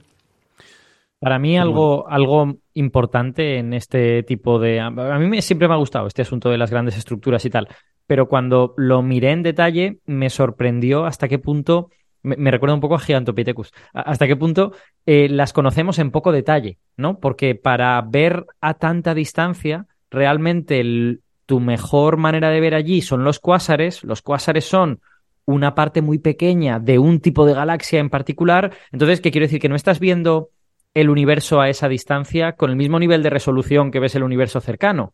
Y claro, identificar cosas es mucho más difícil. Hay que imaginarlo como si estuviéramos viendo algo extremadamente pixelado, ¿no? Porque es más o menos lo que, lo que estamos viendo. Sí, pero son tan grandes que el- yo creo que el problema no es tanto el pixelado, eh, porque son estructuras muy, muy grandes. Yo creo que el problema es sobre todo que son tenues, que son, eh, que, son eh, rugosidades sobre un fondo que están inmersas en todo un ruido de otras rugosidades, ¿no? Que tienes que poder definir, como lo que vimos ahora, poder decir que todo esto es un arco. Ostras, ¿por qué todo eso es un arco conectado cuando está en medio de un montón de otros grumitos? Eh, tú lo llamas arco porque lo ves y te parece que es un arco. Bueno, ellos hacen test estadísticos para eh, afirmar que hay una cierta conectividad entre esos puntos, pero, pero Claro, para pero mí que- esa es la dificultad. Lo, lo que yo quiero decir es, imaginemos que pudiéramos ver en todo ese detalle esa zona. Pues yo qué sé, podríamos ver si hay una nube de gas intergaláctico continua a lo largo de todo el arco. O sea, podríamos hacer toda una serie de Es que, es que no, observaciones. tendría, no tendría por qué haberla. ¿no? Este- estas estructuras son muchísimo más grandes que cualquier nube de gas. Es que no. Simplemente Ya. quiere decir que la Sí, densidad, la densidad de galaxias que hay ahí es mayor que en otros sitios. Pero es mayor ya, por un ya, sí. 30%. O sea, es que. eh, y, y además, no solo es mayor que en otros sitios, sino que. em, que, que, insisto, que, que forman de alguna manera una, una estructura coherente cuando conectas esos puntos, ¿no? Mm, tiene algo de conectar los puntos, que es lo que es desagradable de todo esto. Sí, de paridolia, claro. Sí, de Sí, Paridolia. eh, m- cosas más familiares hemos visto en las nubes. Sí, pues, es. es verdad. Es ver caras en las nubes al final, ¿no? Pero bueno, no sé, eh, al final tiene que haber una forma de comparar esto con las simulaciones cosmológicas y ver si estadísticamente son consistentes las estructuras que aparecen o las que no. Eh, y yo creo que no deberíamos estar buscando estructuras a ojo y ver si se parecen o no, a- o, o si son compatibles o no con, la, con el modelo, sino simplemente hacer cartografiados lo más grandes que podamos y, y ver si los parámetros estadísticos de ese cartografiado son consistentes con lo que nos dan las simulaciones. Creo que sería la forma correcta de hacerlo. Un poco agnóstica de, de sesgos humanos y simplemente Claro. comparar datos con simulaciones. Sí, es verdad. Una- No buscar nosotros las estructuras, sino Claro, claro. darle al modelo, decir, esto es lo que nos sale, esto se parece a la estadística que hay podemos en la ver, claro. simulación. Mm. ¿Cómo? Claro, de hacer eso, ¿no? Hacer una simulación y que la, la- la- la simulación te diga qué cosas eh, puedes ver también. bien. También se me está ocurriendo que si de- realmente se demostrase que esto es estadísticamente significativo o lo que fuese, pues Mm. uno podría ir a ver modelos de formación, ¿no? Si esto viene de cuerdas cósmicas, ¿hay alguna cosa que pueda buscar en el interior de esa estructura que me revele tal o cual cosa? Eh, y de nuevo nos encontraríamos ante el problema de que está tan lejos que vemos eh, pocos detalles. Eh, entonces, no sé si sería posible ah, hacer ese tipo de tests. Sí, porque también es importante la tridimensionalidad de esto, ¿no? Aquí, por ejemplo, estamos hablando del anillo, que es lo que se ha descubierto ahora, pero realmente no es un anillo, por lo que dice en la nota de prensa, sino que es, es un anillo en proyección, pero realmente es como una... es algo helicoidal. O sea que cuando Ah. miras el redshift a lo largo Ah, del como- anillo, como estás, eh, no es el mismo redshift, sino que el, el red- Mm. o sea, la distancia va variando alrededor del anillo. O sea, que lo vemos circular en proyección en el cielo, pero realmente hace O como sea, un- también, también es un arco, pero torcido. Eh, Eso es, Sí. eso es. es un arco, Mm. pero que, que, que, que gira a 360 grados, por lo menos, y es como un sacacorchos visto de frente. Como si vieras, Sí, sí, sí. coger un sacacorchos visto de frente y lo vieras así, ¿no? Es helicoidal. Entonces, claro, eso, cuando hablábamos de que si podría explicarse con la cosmología cos- eh, conforme de Penrose, pues realmente no, porque no, no sería un anillo como tal. El anillo sería la proyección, pero, pero en realidad en tres dimensiones no es un anillo. Es una, es una cadena de ARN primordial de- del cosmos. Sí. Cállate, que ya tenemos bastante lío con que se parece a una red de neuronas en la telaraña cósmica, como para que claro, tú ahora hables del ADN del cosmos. Ya ya la, la tenemos liada. Bueno, eh, Gastón, eh, parece ser que nuestros amigos del Event Horizon Telescope, incluyendo el, el amigo Iván Martí Vidal, eh, they're back. Han, han vuelto They're a... back. Han publicado otra imagen, ¿no? De M87 estrella. Sí, han publicado otra imagen, pero a diferencia de otras imágenes que han publicado, eh, esto es con datos distintos de otro, de otra campaña. Digo esto porque después de la, de la imagen que se publicó en, en abril del 2019, que es una imagen tomada con campañas de datos de abril del 2017, eh, después hubo pro- reprocesamientos de esa imagen, nueva, nuevos resultados, por ejemplo, recordarán creo que es marzo 2020, si no recuerdo mal, o 2021, apareció la imagen con la polarización que daba cuenta del campo magnético que podía haber ahí. Todos son datos de la misma campaña, reprocesados, mirando diferentes observables. Había también artículos que querían ver el anillo relativista, a ver si había una estadística que te permitía saber. Todo eso eran con diferentes imágenes producidas con los mismos datos. En cambio, lo de ahora son datos de otra campaña. Es decir, una vez más, los la primera imagen que hemos tenido de un agujero negro supermasivo, la única de dos que hoy tenemos, fue eh, a conocer en, por, eh, se acordarán todos, Por la conferencia de prensa que dio Jeb Doleman en ese momento, el líder de Event Horizon Telescope, en abril del 2019, con datos tomados en abril 2017. Bueno, ahora se hace una nueva imagen con datos de abril 2018. Esto es importante porque la imagen cambió a priori. La situación del agujero negro esa cambió.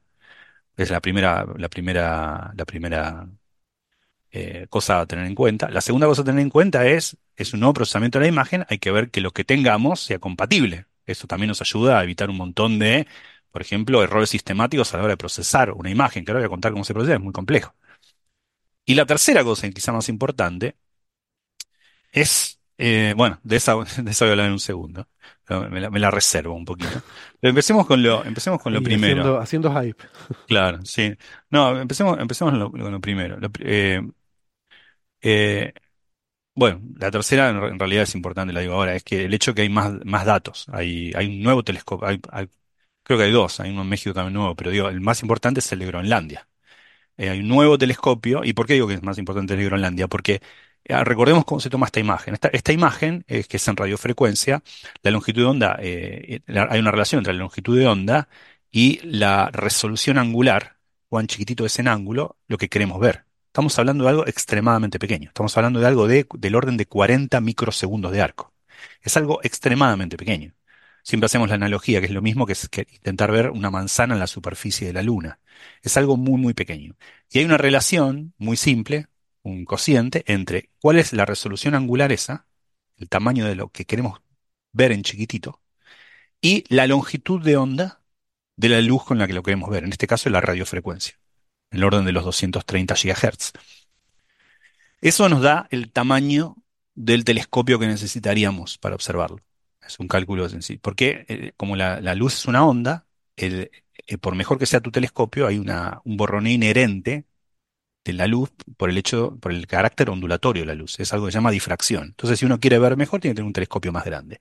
Y el tamaño de ese telescopio está dado por esta relación entre cuán chiquitito es en ángulo lo que quieres ver y con qué frecuencia lo quieres ver. El tamaño de lo que, que tendrías que tener tu telescopio tendría que ser el tamaño del planeta.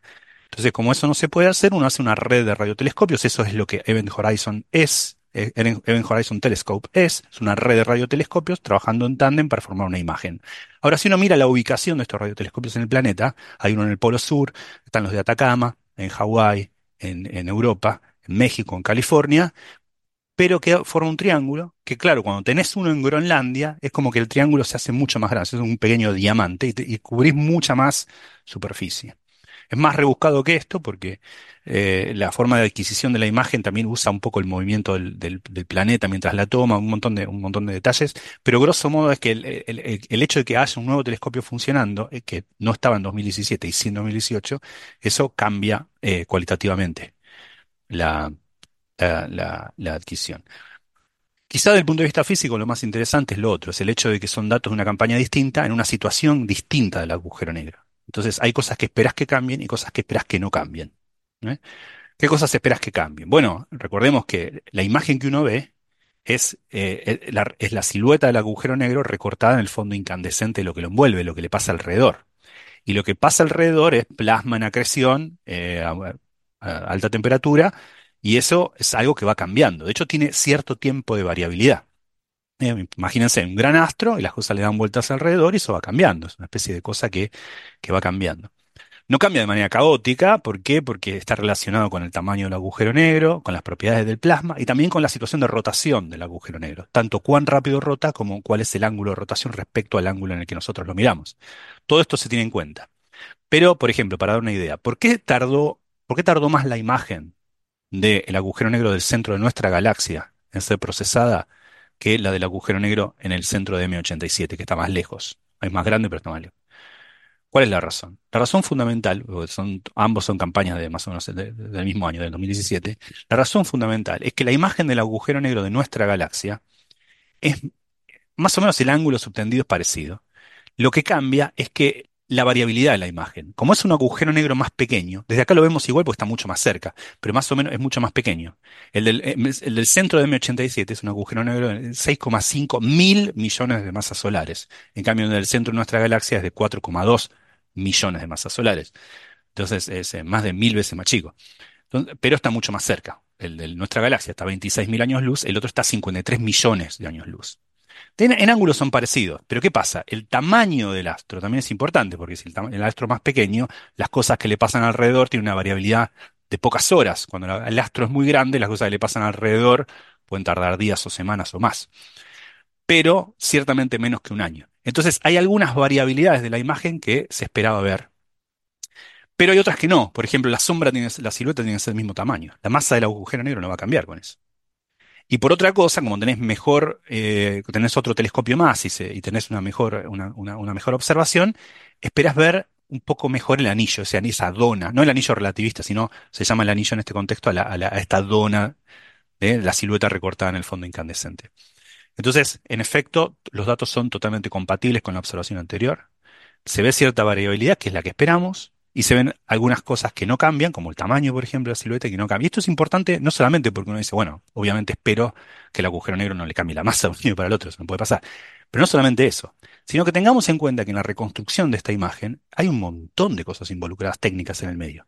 Es más, hay todo un protocolo de cómo se hace esto. Yo me acuerdo que estaba en Harvard cuando lo, lo anunciaron y me, y me acuerdo que, si no recuerdo más, se separaban en tres diferentes grupos con diferentes máscaras de qué esperar de la imagen, tomaban los datos sin hablar un grupo con el otro, generaban una imagen, después venían juntos y comparaban las imágenes y se le daba muy parecida. Hay todo un protocolo de reconstrucción de la imagen acá, así que, que nuevamente, una, una ahora, no solamente un procesamiento independiente de los mismos datos, sino una campaña de observación distinta al mismo objeto, te lleve a una imagen compatible, es también, eh, asegura mucho más lo que, lo que se sabe de este astro. El tamaño de la, desde ahí inferís un montón de cosas. De la asimetría de la imagen, eh, que, que a veces uno parece como que está más tenue de un lado que del otro, pero eso tiene que ver con la rotación en realidad, no es más tenue, está más desintonizado en frecuencia porque la luz que viene hacia vos está corrida al azul y la, eh, está corrida eh, al azul y la que se va de vos eh, al rojo, más o menos el ángulo relativo de rotación se estima que es de unos 17 grados. Todos estos datos se tienen en cuenta para formar la imagen y la variabilidad que tiene la imagen es la que esperábamos.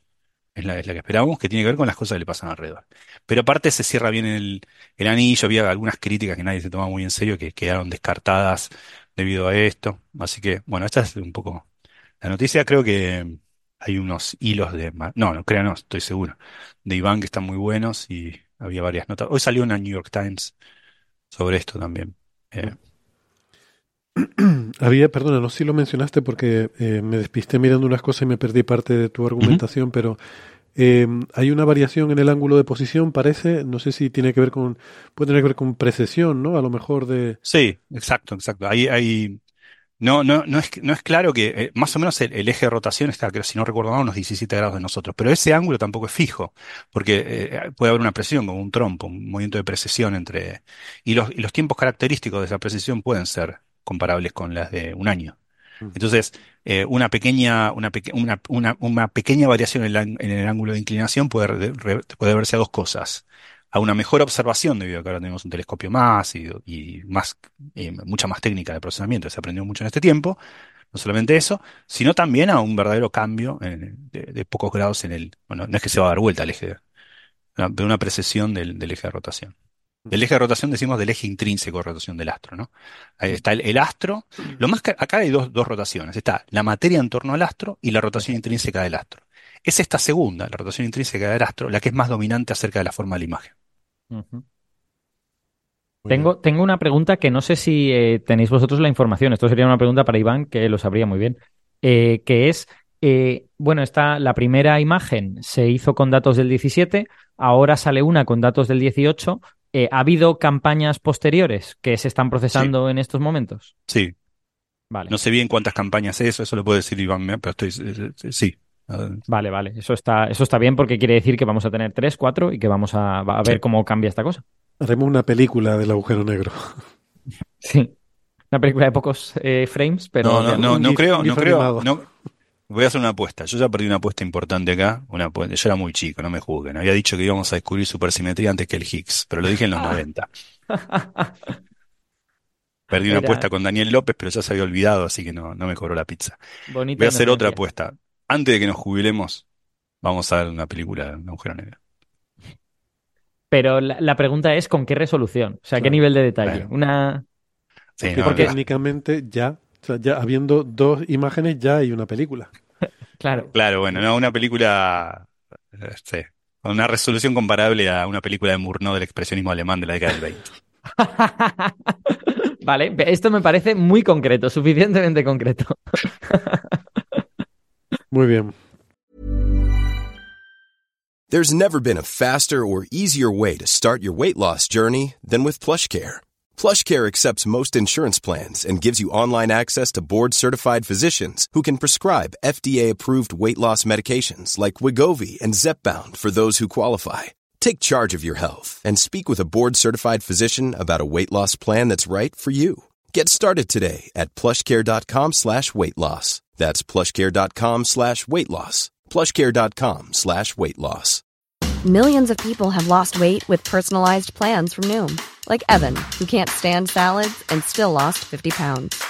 Salads, generally, for most people, are the easy button, right? For me, that wasn't an option. I never really was a salad guy. That's just not who I am. But Noom worked for me. Get your personalized plan today at Noom.com. Real Noom user compensated to provide their story. In four weeks, the typical Noom user can expect to lose one to two pounds per week. Individual results may vary.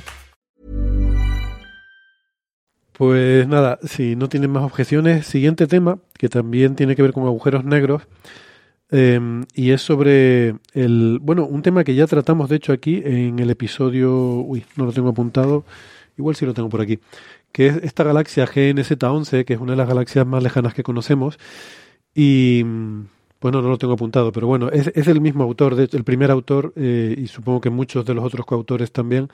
Mariolo, ese. Ma- Mayoli- Mayolo. Mayol- Mayoli. Mayolino, ¿no? Sí. Ah, va, puede ser, sí, Mayolino. Roberto Mayolino. Uh, de Cambridge, ¿no? Sí. sí. Eh, ah, sí. Eh, y, y, pues de- del, sobre el descubrimiento de que habían publicado en ese trabajo anterior, ahora lo buscaré y les diré exactamente qué episodio era, eh, de un agujero negro supermasivo en esta galaxia que se llama Z11 porque está a Redshift 11, a Z, Z11, que eso es lejísimos, y sobre todo, más importante que lejísimos, eso es muy al principio del universo.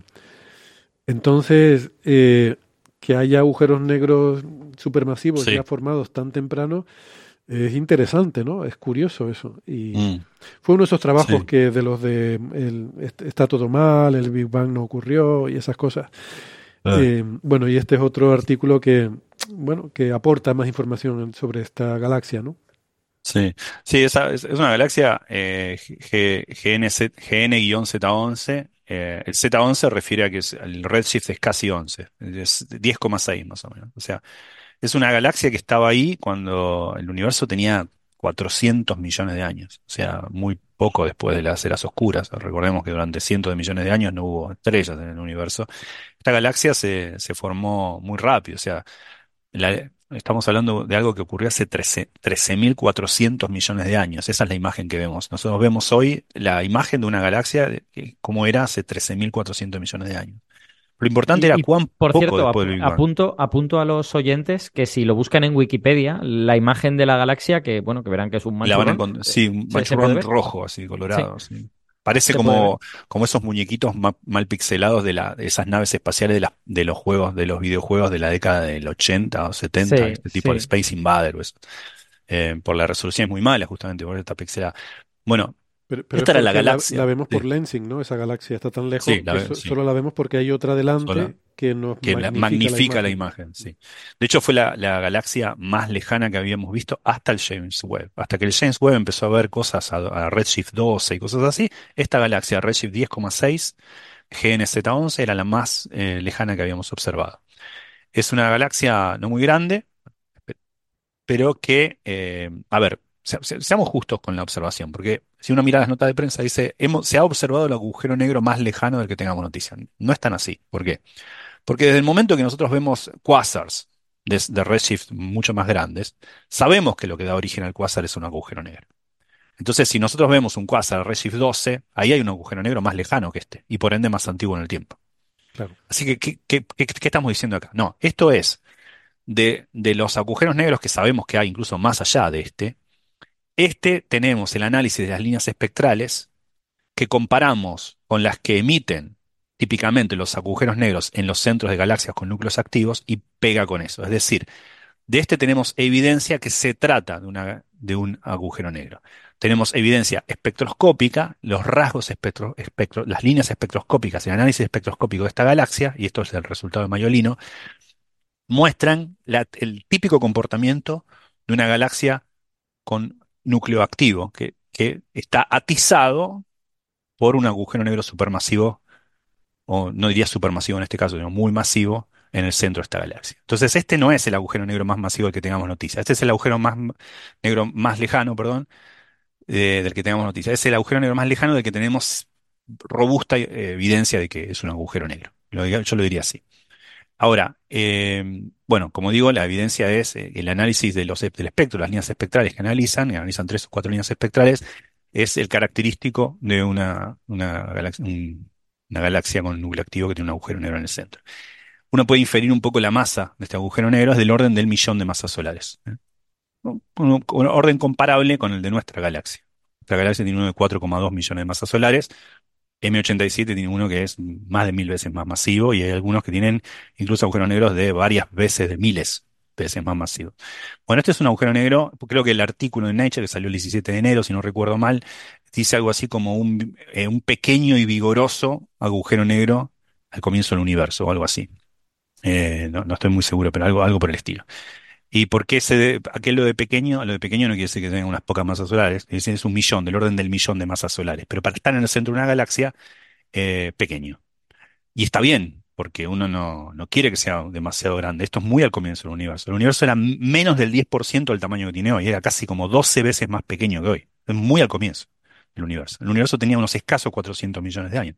Así que no querés que sea muy grande, porque guarda, porque si fuese demasiado grande, uno tendría que explicar cómo se llegó, por ejemplo, a mil millones de masas solares en 400 millones de años. No pega, ahí eso sí que no pegaría.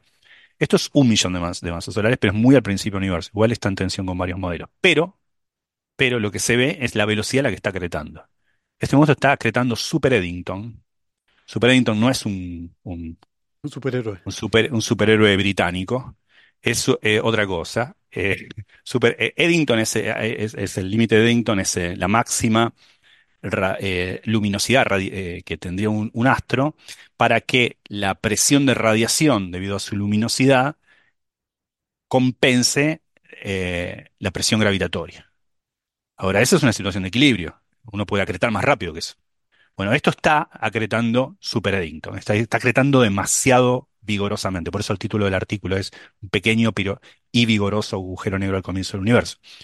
Y menos mal que es así, porque tenemos que explicar de una manera cómo estos monstruos crecen tan rápido. Sería muy extraño ver un agujero negro en ese momento del universo y que encima sea silente, sea, eh, esté acretando cada tanto, un poco, no. Este está acretando mucho, está acretando en Super Eddington, está acretando muchísimo materia. Entonces, eso es un poco la observación de este trabajo. Tenemos un agujero negro del que sabemos que va más allá porque hemos visto quasars, pero de este tenemos las, eh, la certeza nunca se tiene, pero tenemos fuerte evidencia que viene de espectrografía, de que tiene las líneas de emisión características de una galaxia con núcleo activo, es decir, una galaxia cuyo centro ocurre una dinámica de muy, muy, muy, muy besánica, me sale el adjetivo, debido a, o sea, atiza su fuego es un agujero negro muy masivo, un millón de masas solares. Esto de Eso es. lo del límite de Eddington es importante porque este agujero negro se llegó a decir que, que era inconsistente con el Big Bang y no sé qué, porque no habría tenido tiempo de crecer hasta su tamaño. Pero eso se basa en asumir que no puede acretar más rápido que el límite de Eddington. Pero hoy en día sabemos que sí se puede acretar más rápido que Eddington y de hecho este lo está haciendo. Y la, la razón por la que eso es así es el límite de Eddington es muy, es muy interesante y es muy... em, y, sería un límite importante si no hubiera campos magnéticos en el universo. Eh, pero claro, fue es, una, es un argumento que está derivado eh, de estos argumentos de lápiz y papel en los que se asume simetría esférica y se asume que no hay campos magnéticos.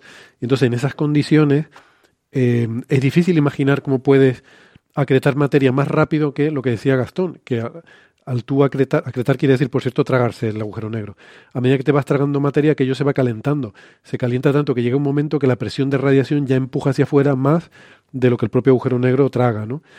Eh, entonces sí, como, como argumento uno diría, bueno, pues no puede tragar más rápido que ese límite porque, porque si no, eh, no, no, no funciona, no cuadra.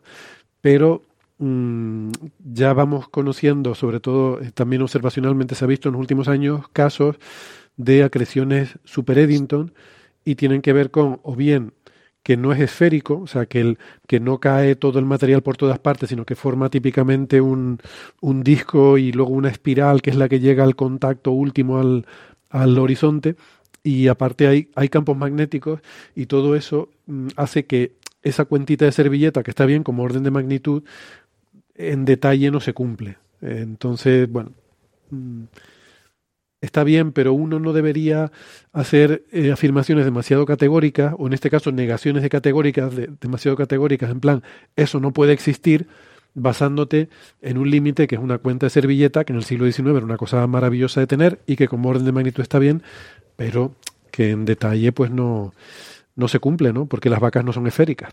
¿eh? El límite de Eddington es un caso paradigmático de vaca esférica. Es lo típico. Eddington fue el primero en llegar, hizo el cálculo fácil y luego ya las cosas complicadas se las tragamos Sí, los demás. claro. Claro.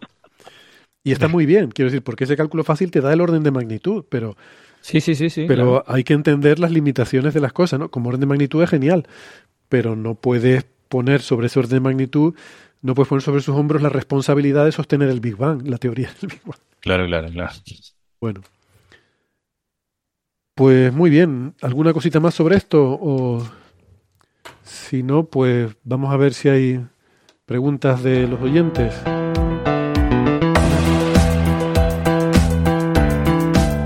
Vamos tenemos en el chat. Les recuerdo, como siempre, que si usan el hashtag eh, oyentes, pues nos facilitan el poder encontrar sus preguntas.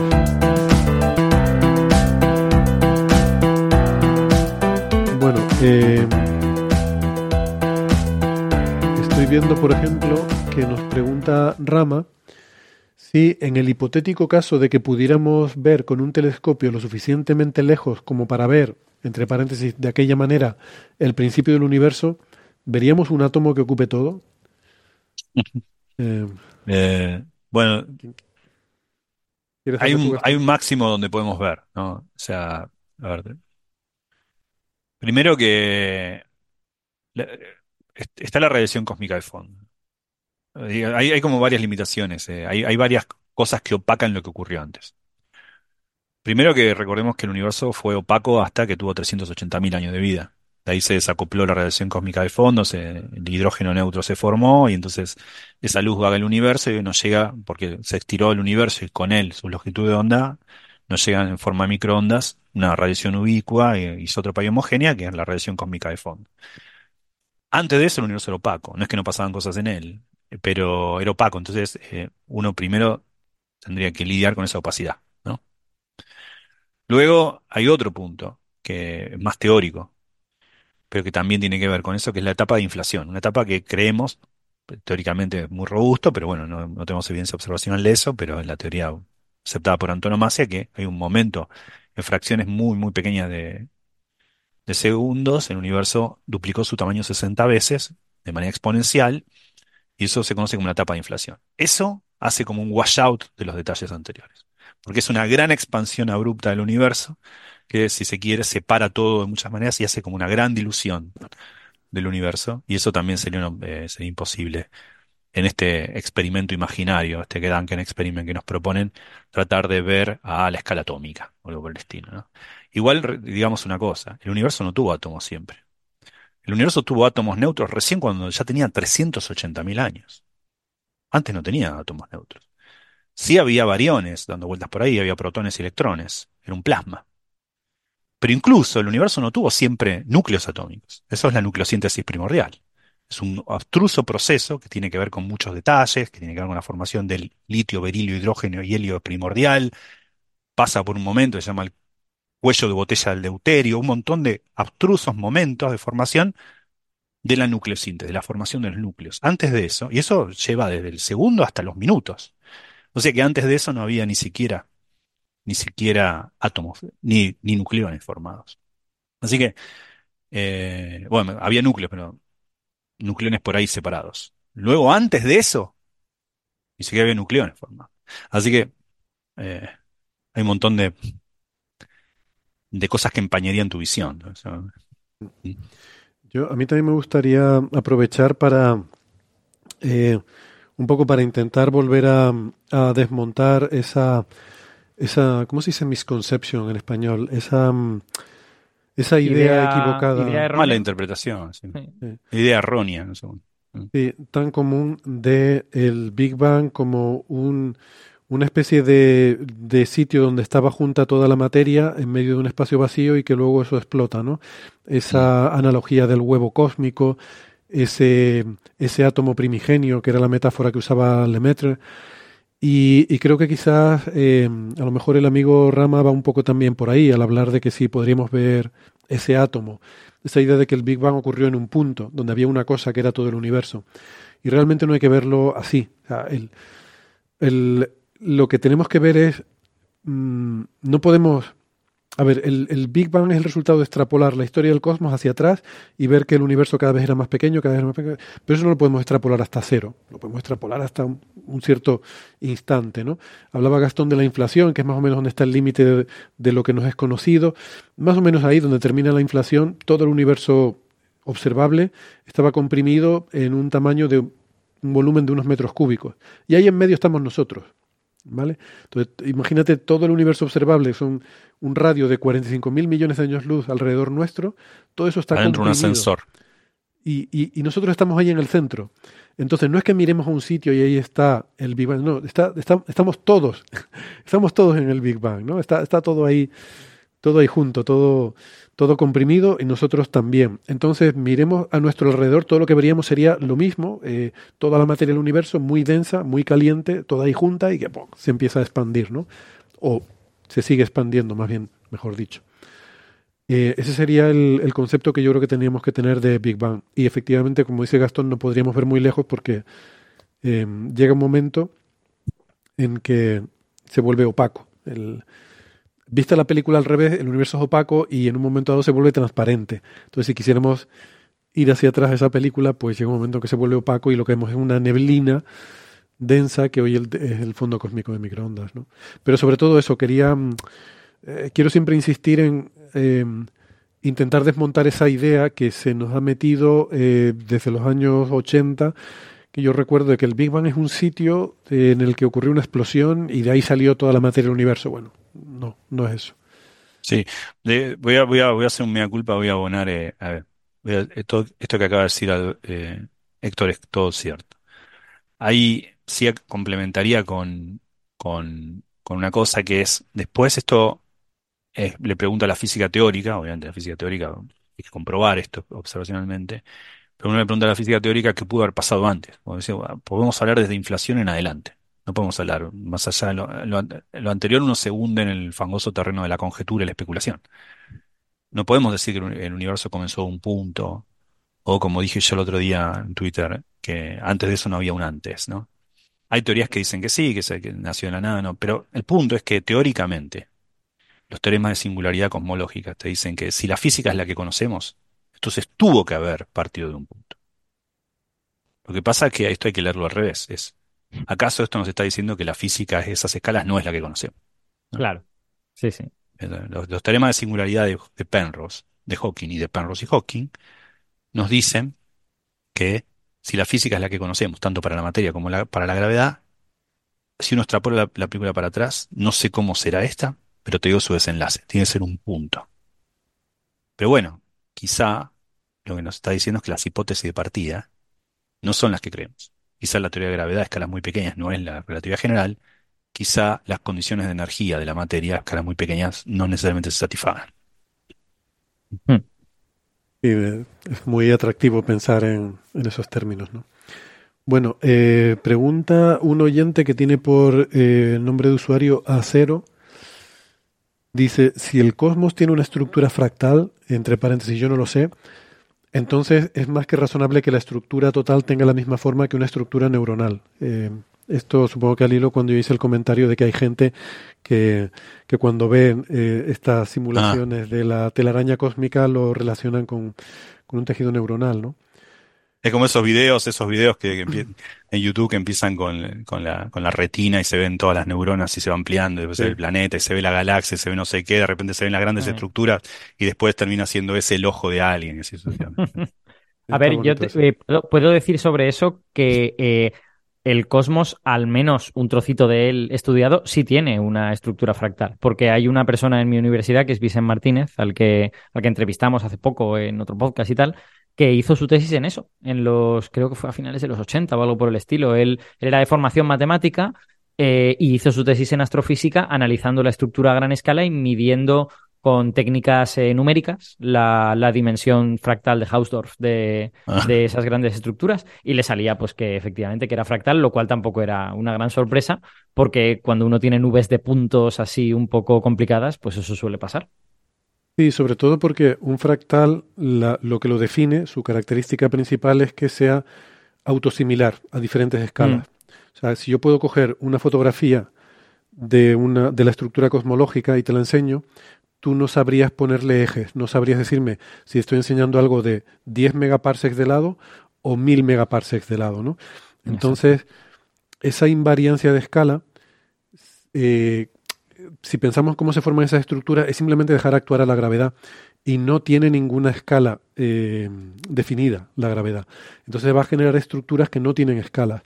Entonces, si tú pones imágenes de diferentes tamaños de la estructura cosmológica y normalizas el contraste, eso sí, porque el contraste va a ser diferente, obviamente, porque tienes más o menos tiempo para, para eh, acumular eh, densidad, pero en principio va a ser similar.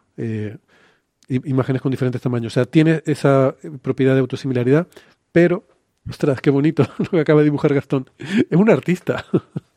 acaba de dibujar una, una taza de, de estas de papel eh, con unos ojitos y una boca. Muy bonito. Bueno, Te inspira Coffee Break, Gastón. sí, podría ser un logo de Coffee Break. Eso sí, necesito un amigo. Nada, solo quería apuntar que eh, aproximadamente sí, pero eh, hay unos detallitos que rompen esa mm, invariancia de escalas, que introducen escalas. Y uno de ellos es lo que hemos hablado hoy aquí, las oscilaciones acústicas de variones.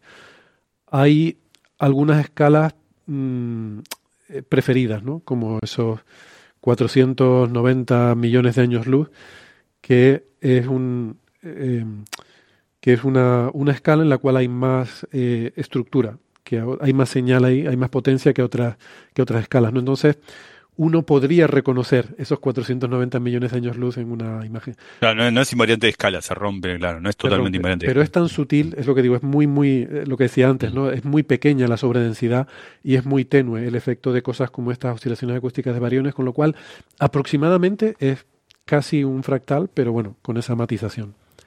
De todas maneras, y siguiendo con la, con la pregunta del oyente, yo creo que parte de la respuesta es que, que algo se parezca morfológicamente a otra cosa no quiere decir que tengan absolutamente nada que ver. Simplemente, a, a lo mejor las leyes naturales que han Claro, llevado a una morfología y a la otra, pues, pues convergen en ese aspecto en concreto, ¿no? Sí, hay que tener cuidado con eso, porque son muy tentadoras esas ideas, ¿no? De pensar Claro. que un átomo es un pequeño sistema solar. Uno empieza con eso, con eso, co- coquetear con esa idea incluso en, la época escolar, ¿no? En la primaria, en la secundaria. Sí. Y es tentador, pero bueno, en el fondo que no sorprende mucho. La ley de Newton va como uno sobre R cuadrado y la, la de Coulomb va como uno sobre R cuadrado. Son, eh, son fenómenos muy distintos, pero tiene una fórmula parecida, pero no nos tiene que, no nos tiene que llevar más allá del, del eh, engolosinarnos un poco con disfrutar esa analogía, pero no tomarla muy en serio, porque Exacto. es tentador pensar que lo pequeño y lo grande tiene cierta comunión, pero eh, pongamos, hay que, hay que poner un poco, un poco un paño de frío ahí. Es, es más, yo diría que hay una lección que aprender de la biología, porque precisamente en biología eh, encontramos a especies diferentes que tienen aspectos similares y es simplemente porque se enfrentan a retos similares en sus ecosistemas, porque juegan un papel parecido dentro del ecosistema y eso se llama evolución convergente, vamos, y, y- y te encuentras a bichos que se parecen mucho y que en realidad no están en absoluto emparentados. Entonces, eh, bueno, eh, ahí la, la biología tiene algo que enseñar a otras ciencias para que, para que no sobreinterpretemos la morfología, digamos. Claro. Claro. Eh, bueno, pregunta Expo, ¿cuál es la mejor imagen óptica que hay de un agujero negro? ¿O no hay? Yo creo que no hay, ¿no? No sé si... No, no hay. No, no, no. los que uno podría cerca- decir, si se quiere, queremos esforzar eh, que la haya, podemos decir, bueno, sí, hay algunas, hay algunos cuásar que se ven, se verían en el espectro visible, que no quiere decir que se vean a ojo, ¿no? Pero entonces uno diría, bueno, como los cuásars son eh, galaxias con núcleos activos muy, muy lejanos y muy avivados, digamos, que, que Mm. están del fondo, eh, fu- funcionan porque hay un agu- agujero negro supermasivo en su centro. Hay una evi- evidencia indirecta de eso en el visible, pero es forzar mucho las cosas. Sí, yo, yo solo impugnaría diciendo que no es una imagen. Es la pregunta por una imagen. Y el Claro, no, imagen no hay. el cuásar No, es un punto, es un píxel. Claro, Sí. en imagen hay dos imágenes de agujeros negros, o mejor dicho, ahora tres, dos del mismo y uno de otro, y son en radiofrecuencia. Y, y desde luego, si, yo qué sé, por ejemplo, un agujero negro de la Vía Láctea empezara a comer materia y empezara a brillar en el visible, es que tampoco veríamos el agujero negro, ¿no? Veríamos un manchurrón Claro. de luz que sale de ahí y ya está. Y tampoco Sí. es una imagen demasiado interesante. Un agujero negro, un agujero negro primordial con la masa de un continente Ajá. sería una luminosa luz blanca. Anda. Eh, sí. Sí. Ahora mismo, quieres decir, en el- la actualidad mismo. Lo tenés ahí adelante, lo de arriba de la radiación, mesa. radiación Hawking, dices. Sí, por la radiación de Hawking. Sí, y Pero sería mediría, mediría como un protón. un poquito más grande, un poquito más grande, pero sí, un poco más grande, porque un continente cuando tendrá 10 a la 29 masas, eh, gramos. No, Sí. seguramente algo menos. La Tierra, la Tierra es 10 a la 27, ¿no? Eh, kilos. Ah, perdón. eh, tú No, kilos, contabas kilos, en gramos. Contabas en Pensaba gramos. un poco, claro, en gramos. Porque me Mm. acuerdo más o menos que 10 a la 22 gramos sería algo así como un poquito más chico que un micrón o algo así, y 10 a la 20 del tamaño de un protón. ¿no? Sí, sería muy pequeño igual, sería... Eh, Tomás Vila pregunta, ¿dos agujeros negros contrarrotantes paralelos de spin muy elevados pueden llegar a tener una velocidad recíproca mayor que la velocidad de la luz? Es No, no, velocidad recíproca. No sé qué es recíproca, pero relativa. No, no. Entiendo que puede ser Ah, ya sé. Ya sé, la pregunta es, es muy buena, porque dice que es un agujero, un agujero negro puede rotar en un lado como mucho la velocidad de la luz. Es lo que se llama- conoce agujero negro extremal. Y el otro también, y si los pones a contrarrotar, parecería como que si uno va rota para un lado y otro para el otro, la velocidad relativa de rotación, pero eso no es una velocidad, no, no, no, es una, no, no, no, no es que una cosa se aleja de la otra más rápido que la luz, ni mucho menos. No, Fíjate, Ahí- es, es interesante porque mi primera, mi primer instinto fue decir eh, no, porque la relatividad te impide que dos observadores se vean eh, desplazándose más rápido que la velocidad del uno respecto al otro, salvo que sea el propio espacio, como con la expansión cosmológica, Eso sí. la que sí puede ocurrir porque es el propio Ah, espacio. sí. Ahora bien, la rotación de los agujeros negros, el propio espacio está rotando. Sí, ¿verdad? sí, es el propio- eh, claro, exacto, pero aún así no. Por ejemplo, si yo eh, ca- cayese bajo las fauces de uno y rotase junto con él de manera corrotante, y Héctor en el otro, bueno, igual, si vos me preguntás a mí a qué velocidad se mueve Héctor, siempre va a ser más, más menor a la de la luz. Menor que la de la También luz. tenés que tener en cuenta el efecto relativo de quien está observando. Vale, vale. Aunque sea el propio espacio el que está rotando, ¿no? O sea que Sí. interesante. Exacto. No, porque, porque al final la pregunta es una pregunta para un observador. O sea, al Sí. final la pregunta es para Gastón, que está girando Está alrededor de cayendo, no claro. No, no- ne- no tiene sentido hacerle esa pregunta al espacio-tiempo. Los sistemas de referencia tienen que ser observadores. Sí, sí, claro, pero, pero lo digo pensando en términos de una galaxia que esté justo pasado el horizonte cosmológico. Ahí sí. Yo, es- eh, desde mi punto, de- pongo un sistema de referencia aquí, estoy viendo esa Sí. galaxia receder, bueno, de hecho no la veo. Esa galaxia para mí recede más rápido que la velocidad de la luz, ¿no? Sí. No, Y- en realidad no. Lo que, tú, lo que tú ves de esa galaxia es una imagen extremadamente corrida al rojo de antes de que atravesara el horizonte cosmológico. Correcto. O sea que nu- nunca llegas a ver, eh, los observadores nunca llegan a ver nada. No, no, moviéndose exacto, más sí, rápido por eso digo que no Sí. la veo, exacto, no la veo, pero sí, Mm. efectivamente. Eh, pregunta Zebra, ¿ocurre algo particular si las rotaciones del agujero negro y el plasma son opuestas? En principio, Cambia, cambia, pero una, o sea, si mirás los papers originales del 2019 de la primera observación de, M, de, M- de M87 estrella, vas a ver que hay, un, gráfico que tiene eh, ¿qué, qué pasa cuando, uno de los papers son varios, qué pasa cuando el, el plasma rota en una dirección, el, el disco de acreción en una, ri- en una- en una dirección junto, corrotante con el astro, qué pasa cuando rota al revés, qué pasa cuando rota corrotante hacia el otro lado y qué pasa cuando rota al revés hacia el otro lado. Están las cuatro posibilidades para tratar de explicar cuál es la que me- el estado de rotación que mejor explica la imagen que se ve, la- esa, esa, esa asimetría en la imagen. Eh, de- el efecto más dominante es la rotación del astro. Los dos efectos son importantes, porque cuando, cuando algo rota corrotante con el astro, lo, lo arrastra hacia donde rota. Entonces, si rota de manera corrotante, lo, lo, lo atrae menos gravitacionalmente. Entonces, eso, eso cambia la forma de la figura. Entonces, eh, ambas cosas son importantes, pero el efecto dominante para tener en cuenta la forma de la silueta es la rotación intrínseca del astro. Este es el que domina más. Ambos, ambos contribuyen, pero yo diría que es, es más fácil que la materia caiga cuando el, el disco de acreción es anti-rotante, ¿no? Sí. Porque ahí la propia rotación del espacio-tiempo frena la rotación de la materia y hace que caiga Sí. más rápidamente. tanto es así, por ejemplo, que a la luz, el agujero negro, lo la convence, cuando está muy muy cerca, está rotando con el astro, si, si, si rota hacia el otro lado, si se acerca mucho a la luz, el haz de luz pega la vuelta y acompaña al astro de rotación. sí. ¿Qué Sí, sí, sí, Eso- claro, Si está muy pasar. lejos, si está muy lejos, siempre pasa rasante, pero si te acercas demasiado y el agujero negro está rotando de manera contra. Eh, da vuelta el, el- el- el haz de luz, lo revierte, se lo Qué arrastra de verdad. Nunca lo, nunca lo había imaginado eso. Sí, sí. Sí, sí. Claro, es porque es por la ergosfera, es porque el agujero negro Exacto. rotante tiene a su alrededor este eh, volumen de espacio-tiempo en el que solo es posible rotar en el mismo sentido que el agujero negro y por lo tanto los caminos, Exacto. entre comillas, que la luz encuentra Aún afuera, aún afuera sí, del horizonte, si la luz entra en- dentro de ese dominio, el- eh, tiene que revertir su dirección. Sí, pero Ah. nunca había pensado esa situación, efectivamente, de un rayo de luz dándose la vuelta. Sí, literalmente. Qué bueno. Vale. Em, ¿qué más cosas locas hay por aquí? Eh, pregunta física UNED 2020. ¿Los pares partícula-antipartículas pueden ser creados dentro de un agujero negro? Por cierto, verán que estoy sacando más preguntas hoy de lo habitual, pero es que les debíamos del el programa anterior que no hubo y el anterior que había poco Sí. tiempo y les pedí... eh, A priori, pedí a priori sí, porque adentro del agujero negro la geometría del espacio-tiempo es como una cosmología, es algo que depende del, tiempo. ¿Por qué? Porque adentro del espacio-tiempo, afuera del agujero negro está, eh, es estático o estacionario y no depende del tiempo. Puede rotar, pero no depende del tiempo, siempre rota igual.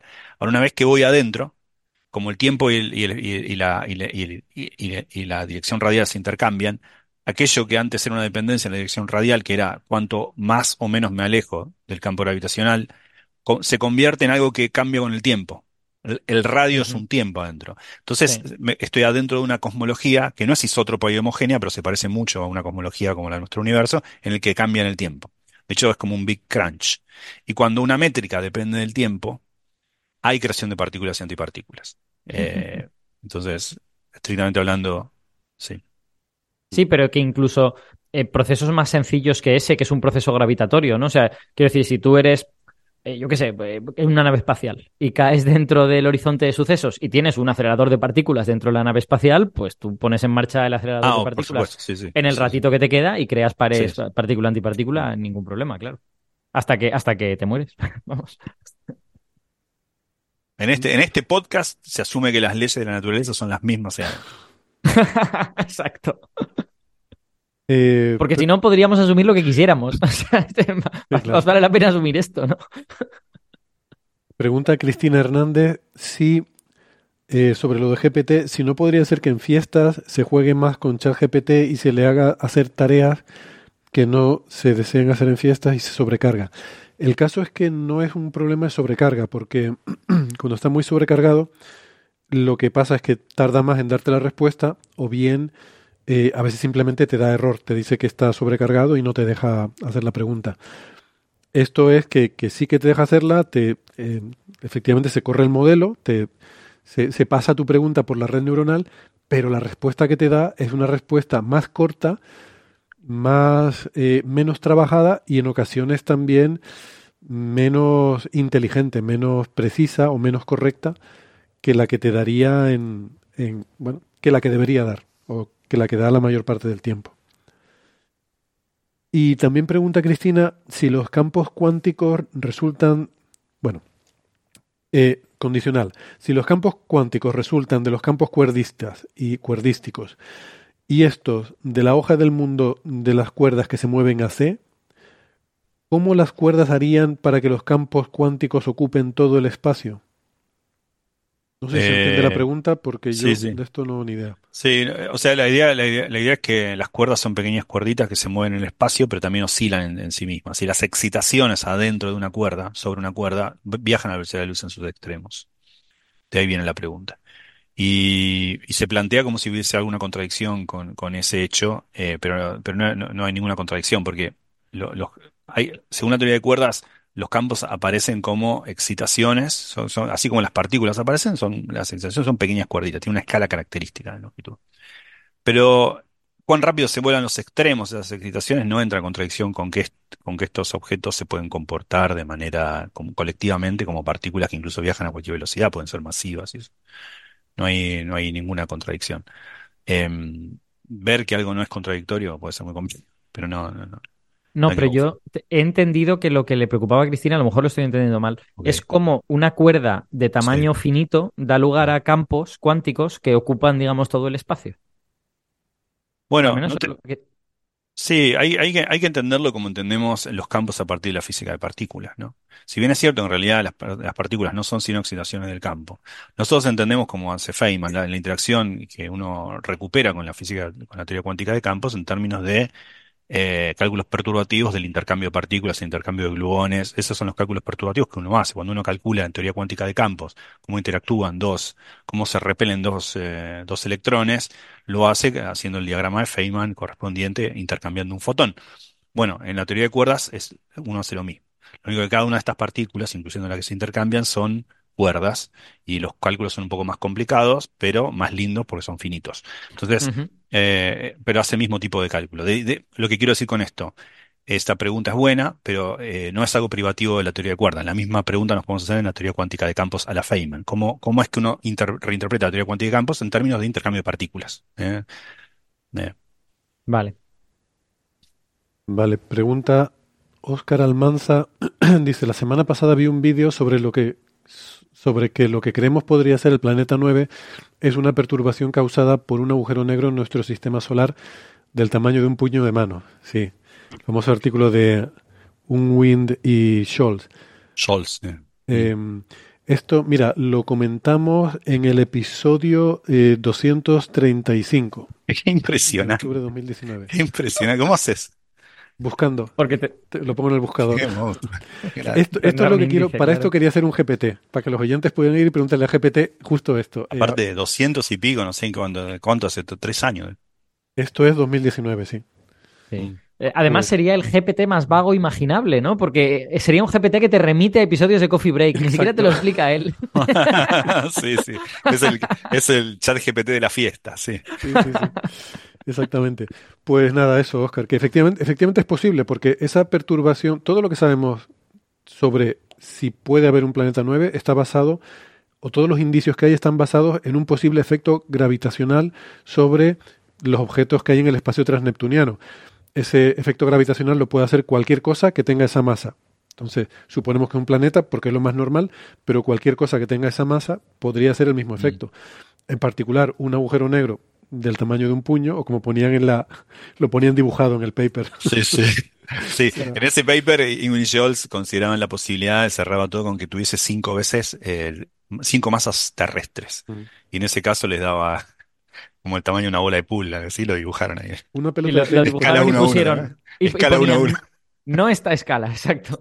No, sí, ponía esta escala. Ponía imagen del agujero negro a escala real. Era 1-1. 1-1, a escala 1-1. Fantástico. Y era, la imagen era un círculo negro, simplemente, un círculo negro del tamaño este, ¿no? Sí. sí, sí. Yo, le mostré el chiste a un amigo, se lo di, se lo, di impreso, y lo leyó, y me acuerdo, me dijo, uh, mirá, mirá, la cantidad de toner que gastamos en la impresora. Yo digo, pero flaco, es lo único que tenés para decir, estás muerto por dentro, o sea, es lo único que tenés para decir. Uh, cuánto toner. Probablemente, sí, probablemente es la única imagen de un objeto celeste publicada a escala real en un paper. Yo tengo uno, eh, mira. Ah, míralo ahí. Pues sí, es más o menos ese tamaño, correcto. Eh, vale, venga, por ir terminando.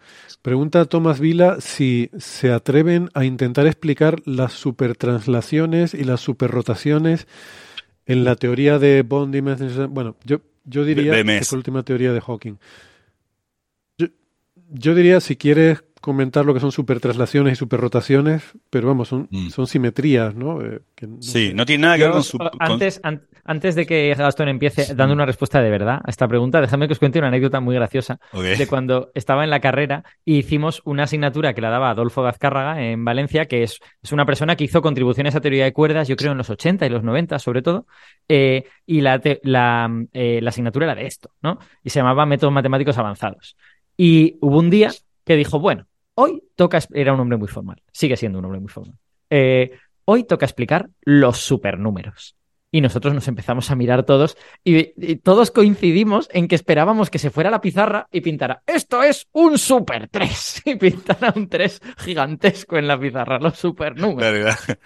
Aparte, más, más vale que cuando las cosas tienen tal nombre, después estén a la altura de las circunstancias, ¿no? Porque, Claro, claro. Super 3, bueno, no es como un 3, pero no, no, no, no, ahora tienen que ser... Bueno, esto pasa con la supertraslación. La supertraslación y la superrotación no tienen nada que ver con la supersimetría, nada que ver. Es un nombre que viene de mucho antes, 1964, en el, en caso de la supertraslación, que de una serie de papers, en realidad, no un solo paper donde hay varios autores, que son cuatro, B, M, S y otro más, Vanderburg, pero son eh, Bondi, Sachs, Metzner y Vanderburg.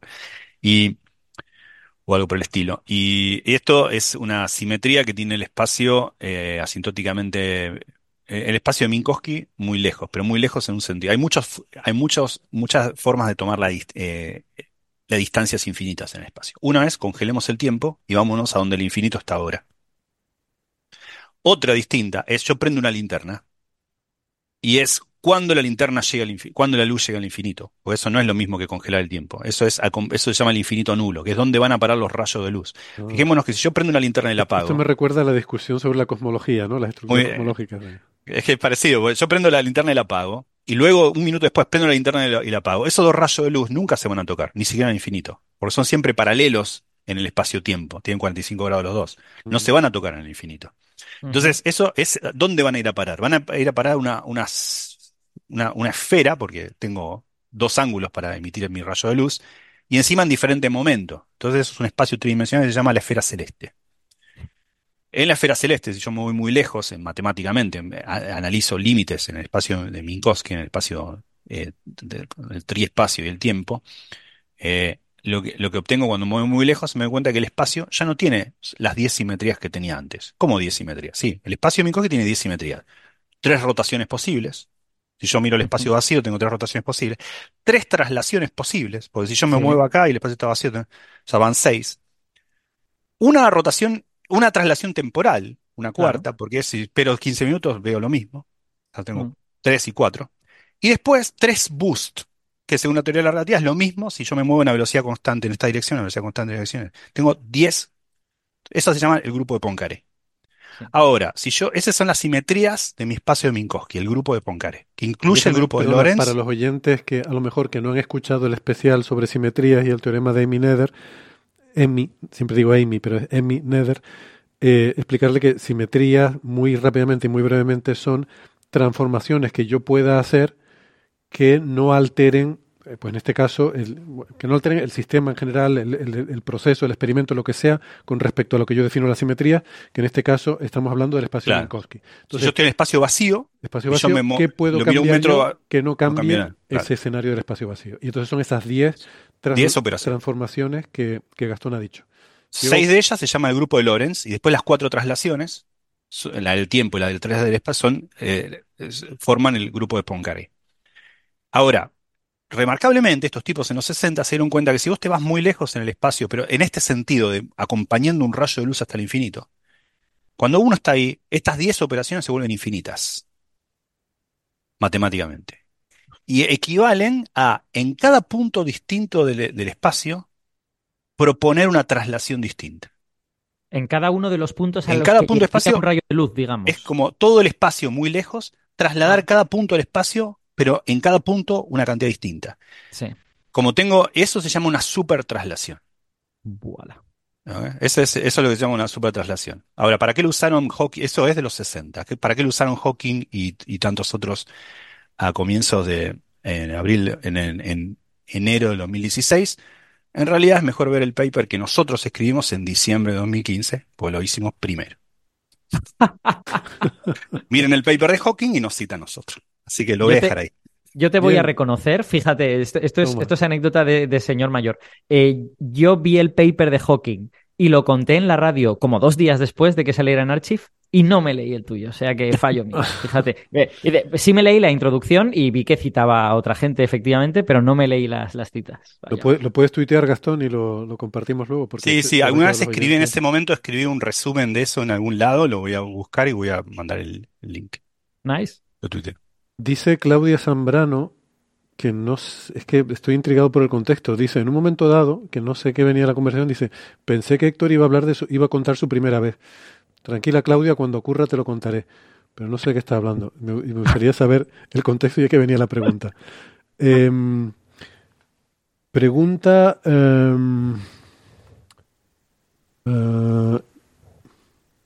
ay, se me ha ido. Ah, sí. Eh, Salvador García, ¿en la recreación de las imágenes de un agujero negro se usa inteligencia artificial? Eh, no, es todo algoritmos. A ver, una inteligencia artificial es creativa, se inventa las cosas. Eh, en ciencia tienes que tener cuidado. Está, Sí, está muy claro. bueno. Hay muchos usos para inteligencia artificial en ciencia, pero sobre todo en este caso en particular, que además, hombre, algo de sentido tiene porque es un poco inventada la imagen, hay que, Sí, hay sí, que sí, no, admitirlo. no, es una buena pregunta, ¿eh? porque hay, hay un poquitito de esto, pero vos tenés que estar muy seguro de que no estás inventando nada. Entonces, te- eso es lo que yo decía antes con que se proponen para hacer eh, los eh, algoritmos de procesamiento de estas imágenes de manera eficiente, se proponen lo que llaman máscaras. Pero estas máscaras tienen que no introducir sesgo, porque si yo pongo la cara con Eva Perón, te va a salir un agujero negro con la cara de Eva Perón y decís, mirá, es raro esto que ha pasado. Bueno, lo que pasa es que hay un sesgo con lo que... Entonces hay que tener cuidado con eh, la forma. Yo voy a poner una máscara que, eh, que, que tenga al- que ya induzca algo en la pregunta, tengo que estar seguro de lo que voy a inducir. Por ejemplo, máscaras que se, se proponen son que la mayor parte de la imagen va a estar oscura, cosas así. Porque eso se sabe que es así, da- dado el- el tamaño de lo que estoy viendo. Entonces, cosas así me permito ver. Me permito eh, darle un pequeño hint a la, a la máquina cuando estoy procesando. Me permito ese tipo de cosas. Por ejemplo, una era esa, li- literalmente me acuerdo de la discusión. Era permitirle que la imagen eh, sepa que la mayor parte de esa iba a ser oscura. Entonces, cosas así. O que no va a tener forma de eh, un chip de combate. Cosas así. Digo, cosas muy que estás seguro. Pero hay que tener mucho cuidado con esto, con estos procesamientos, con estos protocolos, porque pueden inducir a que tenga formas raras. ¿eh? No querés eso. Es que en realidad, bueno, eso está muy bien explicado, por cierto, en el documental este de Netflix, ¿no? Que se hizo un documental sobre esta imagen y, y el grupo Ah, también, Legalison, sí, el Legalison, sí. con el grupo de Hawking también por otra parte, juntando dos cosas que yo creo que no tenían mucho que ver, pero bueno, consiguieron juntar ahí la parte teórica y la parte observacional. Sí. Y, a ver, eh, yo, yo decía que la imagen es un poco inventada, pero eh, de alguna forma, o sea, tienes que buscar una imagen que sea consistente con lo que estás observando y con la física conocida. Eh, tú no observas la imagen directamente, tú observas una serie de patrones de interferencia de- de- al, al combinar todos tus instrumentos y lo que tienes es que construir una imagen que sea consistente con todo eso. Mm. Y claro, siempre te queda la duda de si esa imagen es única. Eh, si no habrá otra forma, otras imágenes que también puedan producir los mismos patrones de interferencia que te salen cuando eh, en las observaciones. ¿no? Entonces, para eso hay que anclarla eh, un poco a la realidad y la realidad porque hay algunas cosas que tú sabes sobre cómo va a ser esa imagen y esas un poco las impones, pero para evitar sesgarlo demasiado, lo que dice Gastón, si te puedes pasar imponiéndole restricciones a la imagen y que parezca la cara de Eva Perón o que parezca otra cosa. Por eso hicieron eso de dárselo a diferentes grupos que lo hicieran de forma independiente y a ver si a todos les salía el mismo resultado y efectivamente eh, obtenían todos la misma imagen. Es que es un problema inverso, lo que se llama, el, el resolver este, calcular esta imagen. Eh, no es un problema directo que tú coges las observaciones y dices, esta es la imagen, sino las observaciones te restringen cómo puede ser la imagen. Eh, y tú tienes que reconstruirla de forma que sea consistente con eso. Creo que es He así, estado- ¿no? Eh, chicos. Em, He estado, he estado este ratito que hablabais preguntándole a ChatGPT eh, cuál era su opinión personal sobre la imagen de M87 estrella y, y me ha dicho que no tiene opinión personal porque es un modelo de lenguaje. Y- le- fíjate vos, yo estoy en otra. y, le, y le he preguntado, ¿crees que una inteligencia artificial podría generar una imagen mejor de M87 estrella? Y me ha dado, la verdad, una respuesta muy sensata. Me ha dicho que la IA puede des- desempeñar un papel complementario, pero la calidad dependerá en última instancia de la calidad de los datos de entrada y de cómo se utilice la tecnología asociada a ellos. Sí. Qué bonito. Sí, es muy del tipo de esas respuestas políticamente correctas que, que llevan su alineamiento. Eh, pregunta Esther García si las bufandas de Alberto son como su firma, que es raro verte sin una. Ah, bueno, en la medida en que las llevo durante bastantes meses al año, supongo que sí, pero, pero no me las aceptan en los bancos como, como firma. Eh, pregunta Camila Valeria Ortiz, dice que ya hace tiempo vio un vídeo de Paul Bertrand, no sé quién es, en donde explicaba sobre lo que fue de los cuásares y eso justo explotó mi cabeza. ¿Cómo que fue? O sea, según Paul ya no existen. ¿Puede explicar eso? Un poco eso tiene que ver con lo lejos y lo distantes que están. Estamos viendo cosas a miles de millones de años luz, por tanto, como eran hace miles de millones de años. Y la galaxia seguirá existiendo, pero un cuásar es básicamente un agujero negro supermasivo que está en su estado mm, de, de actividad, está tragando material de forma muy agresiva y produciendo enormes cantidades de energía. Eso sabemos que lo hacían las galaxias en su edad temprana, pero luego dejan de hacerlo porque básicamente se quedan sin, se quedan sin material cercano que devorar y entonces se calman, ¿no? Dejan de ser un cuásar. Entiendo que se refiere a eso. Es como que hay en, hay en el universo cosas que ya no ocurren, digamos. Mm. Se van cambiando. Y No cosas sé que ya dónde. no- Claro. que- cosas que dejarán de ocurrir, como que haya estrellas, Sí. que haya luz. No sé a qué distancia está el cuásar más cercano. Es eh, Una buena Mar- pregunta. Marca- Markarian 231 es, pero no sé la distancia. Esa- Eh, pregúntasela a GPT. Ese es el tipo de cosas que te, te responde rápido y, y bien. No, seguro. lo responde mucho más rápido Wikipedia y me fío más. Bueno, Sí, eh, eh, me acuerdo que es Markarian 231, pero no me acuerdo la, el... Acá lo tengo. Sí, Markarian 231. Eh, 581 581. millones de años luz. Sí, exacto. joder, poco, ¿eh? Relativamente. Yo hubiera Es- es pensado. bastante poco, sí. Siempre he De- pensado. de todas maneras, de años luz. ¿Cómo se delimita la diferencia entre un cuásar y un núcleo activo de galaxia? ¿No son la misma cosa? Sí, es lo mismo. Bueno, claro, mismo. pues núcleos eh, activos de galaxia seguro poco que hay más violencia. ¿no? No, eh, es, es más general la definición de núcleo activo, ¿no? Porque creo que quasar implica unas ciertas condiciones de observación. Sí, después las clasificaciones tienen que ver con, con las líneas espectrales también, ¿viste? Ah, Pero Vale. no sé bien. eh, a ver, acá está viendo el Redshift, 0,04. Es acá nomás. Wow. Es como casi España. Está cerquita. Sí. Es acá nomás, 0,04. ¿eh? Pregunta Ronald Gordo, ¿qué pensáis sobre los experimentos que quieren hacer con objetos grandes para saber si tienen naturaleza cuántica?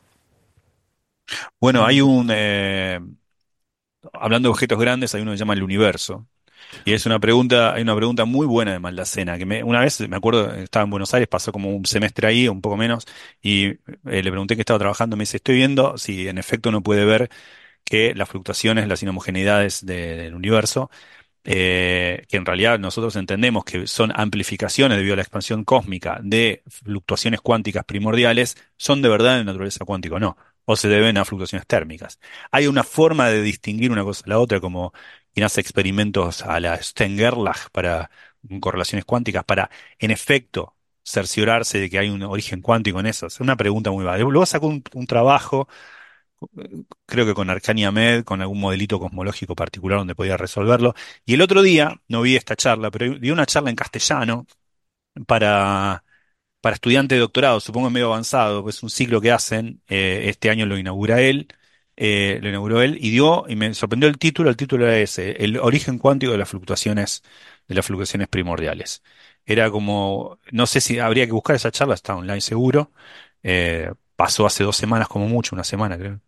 Y, y ese sería el primer caso. Eh, cómo, cómo tratar de entender todo el universo, si hay objeto macroscópico nos referimos, cuál sino ese, y ver si en efecto uno puede ver que esas, lo que interpretamos que son eh, inhomogeneidades debido a la amplificación cosmológica de, un origen cuántico, si en efecto es eso o solamente fluctuaciones térmicas. ¿no? Eh, Mm. así yo y- iría a mirar esa charla de Maldacena, que está en castellano por otro lado. y- Una vez, hace, hace unos años, tuve la, la suerte y la posibilidad de hablar con Vyacheslav Mujanov, que es un cosmólogo ruso muy. Slava, Slava, Sí, sí, sí, personaje Sí, increíble.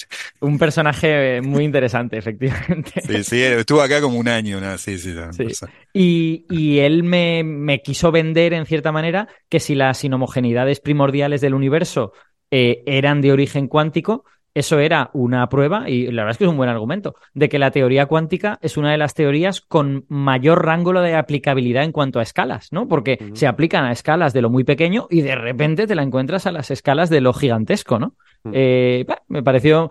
eh, creía, yo creo que era venta, creo que me estaba intentando vender un poco su libro, pero, pero, pero me parece un argumento chulo. Eh, además de De- las fluctuaciones cuánticas, en cosas más no tan antiguas, hace poco estábamos hablando con Nacho sobre estas galaxias casi oscuras, como una que, que él había descubierto con Mireia Montes, y en la conversación surgió el tema de que una de las cosas, por supuesto, estas galaxias son muy interesantes para intentar entender la naturaleza de la materia oscura, y que una de las cosas que se están planteando es que si la materia oscura está hecha de acciones, las acciones son partículas tan ligeras que tienen una longitud de onda de Broglie enorme. Eh, Sí. El, o sea, típicamente la escala a las cuales los objetos mm, manifiestan algún tipo de propiedad cuántica tiene que ver eh, con esa longitud de onda de Broglie, ¿no? Un, parámetro que, que depende, pues básicamente de la masa de, de las partículas y que es la masa y no me acuerdo qué más. Eh, la cuestión es que las acciones tienen una masa tan pequeña que su longitud de onda de Broglie eh, es del tamaño de una galaxia, son kiloparsecs. Es Sí, decir, sí, que sí. estas galaxias casi oscuras son básicamente sistemas cuánticos de tamaño galáctico. Eh, tendríamos una nube, un halo de materia oscura hecha de partículas que están en un, en un estado de interacción cuántica, una especie de condensado de Bose-Einstein de partículas eh, que forman el halo de materia oscura de la galaxia. Eh, sería un sistema cuántico del tamaño de, de tamaño de kiloparsecs, ¿no? Lo cual me parece una idea fascinante de, de intentar imaginar. Vamos, vamos de lo grande a lo chico, ahora vamos a algo más chico, del tamaño de una pileta.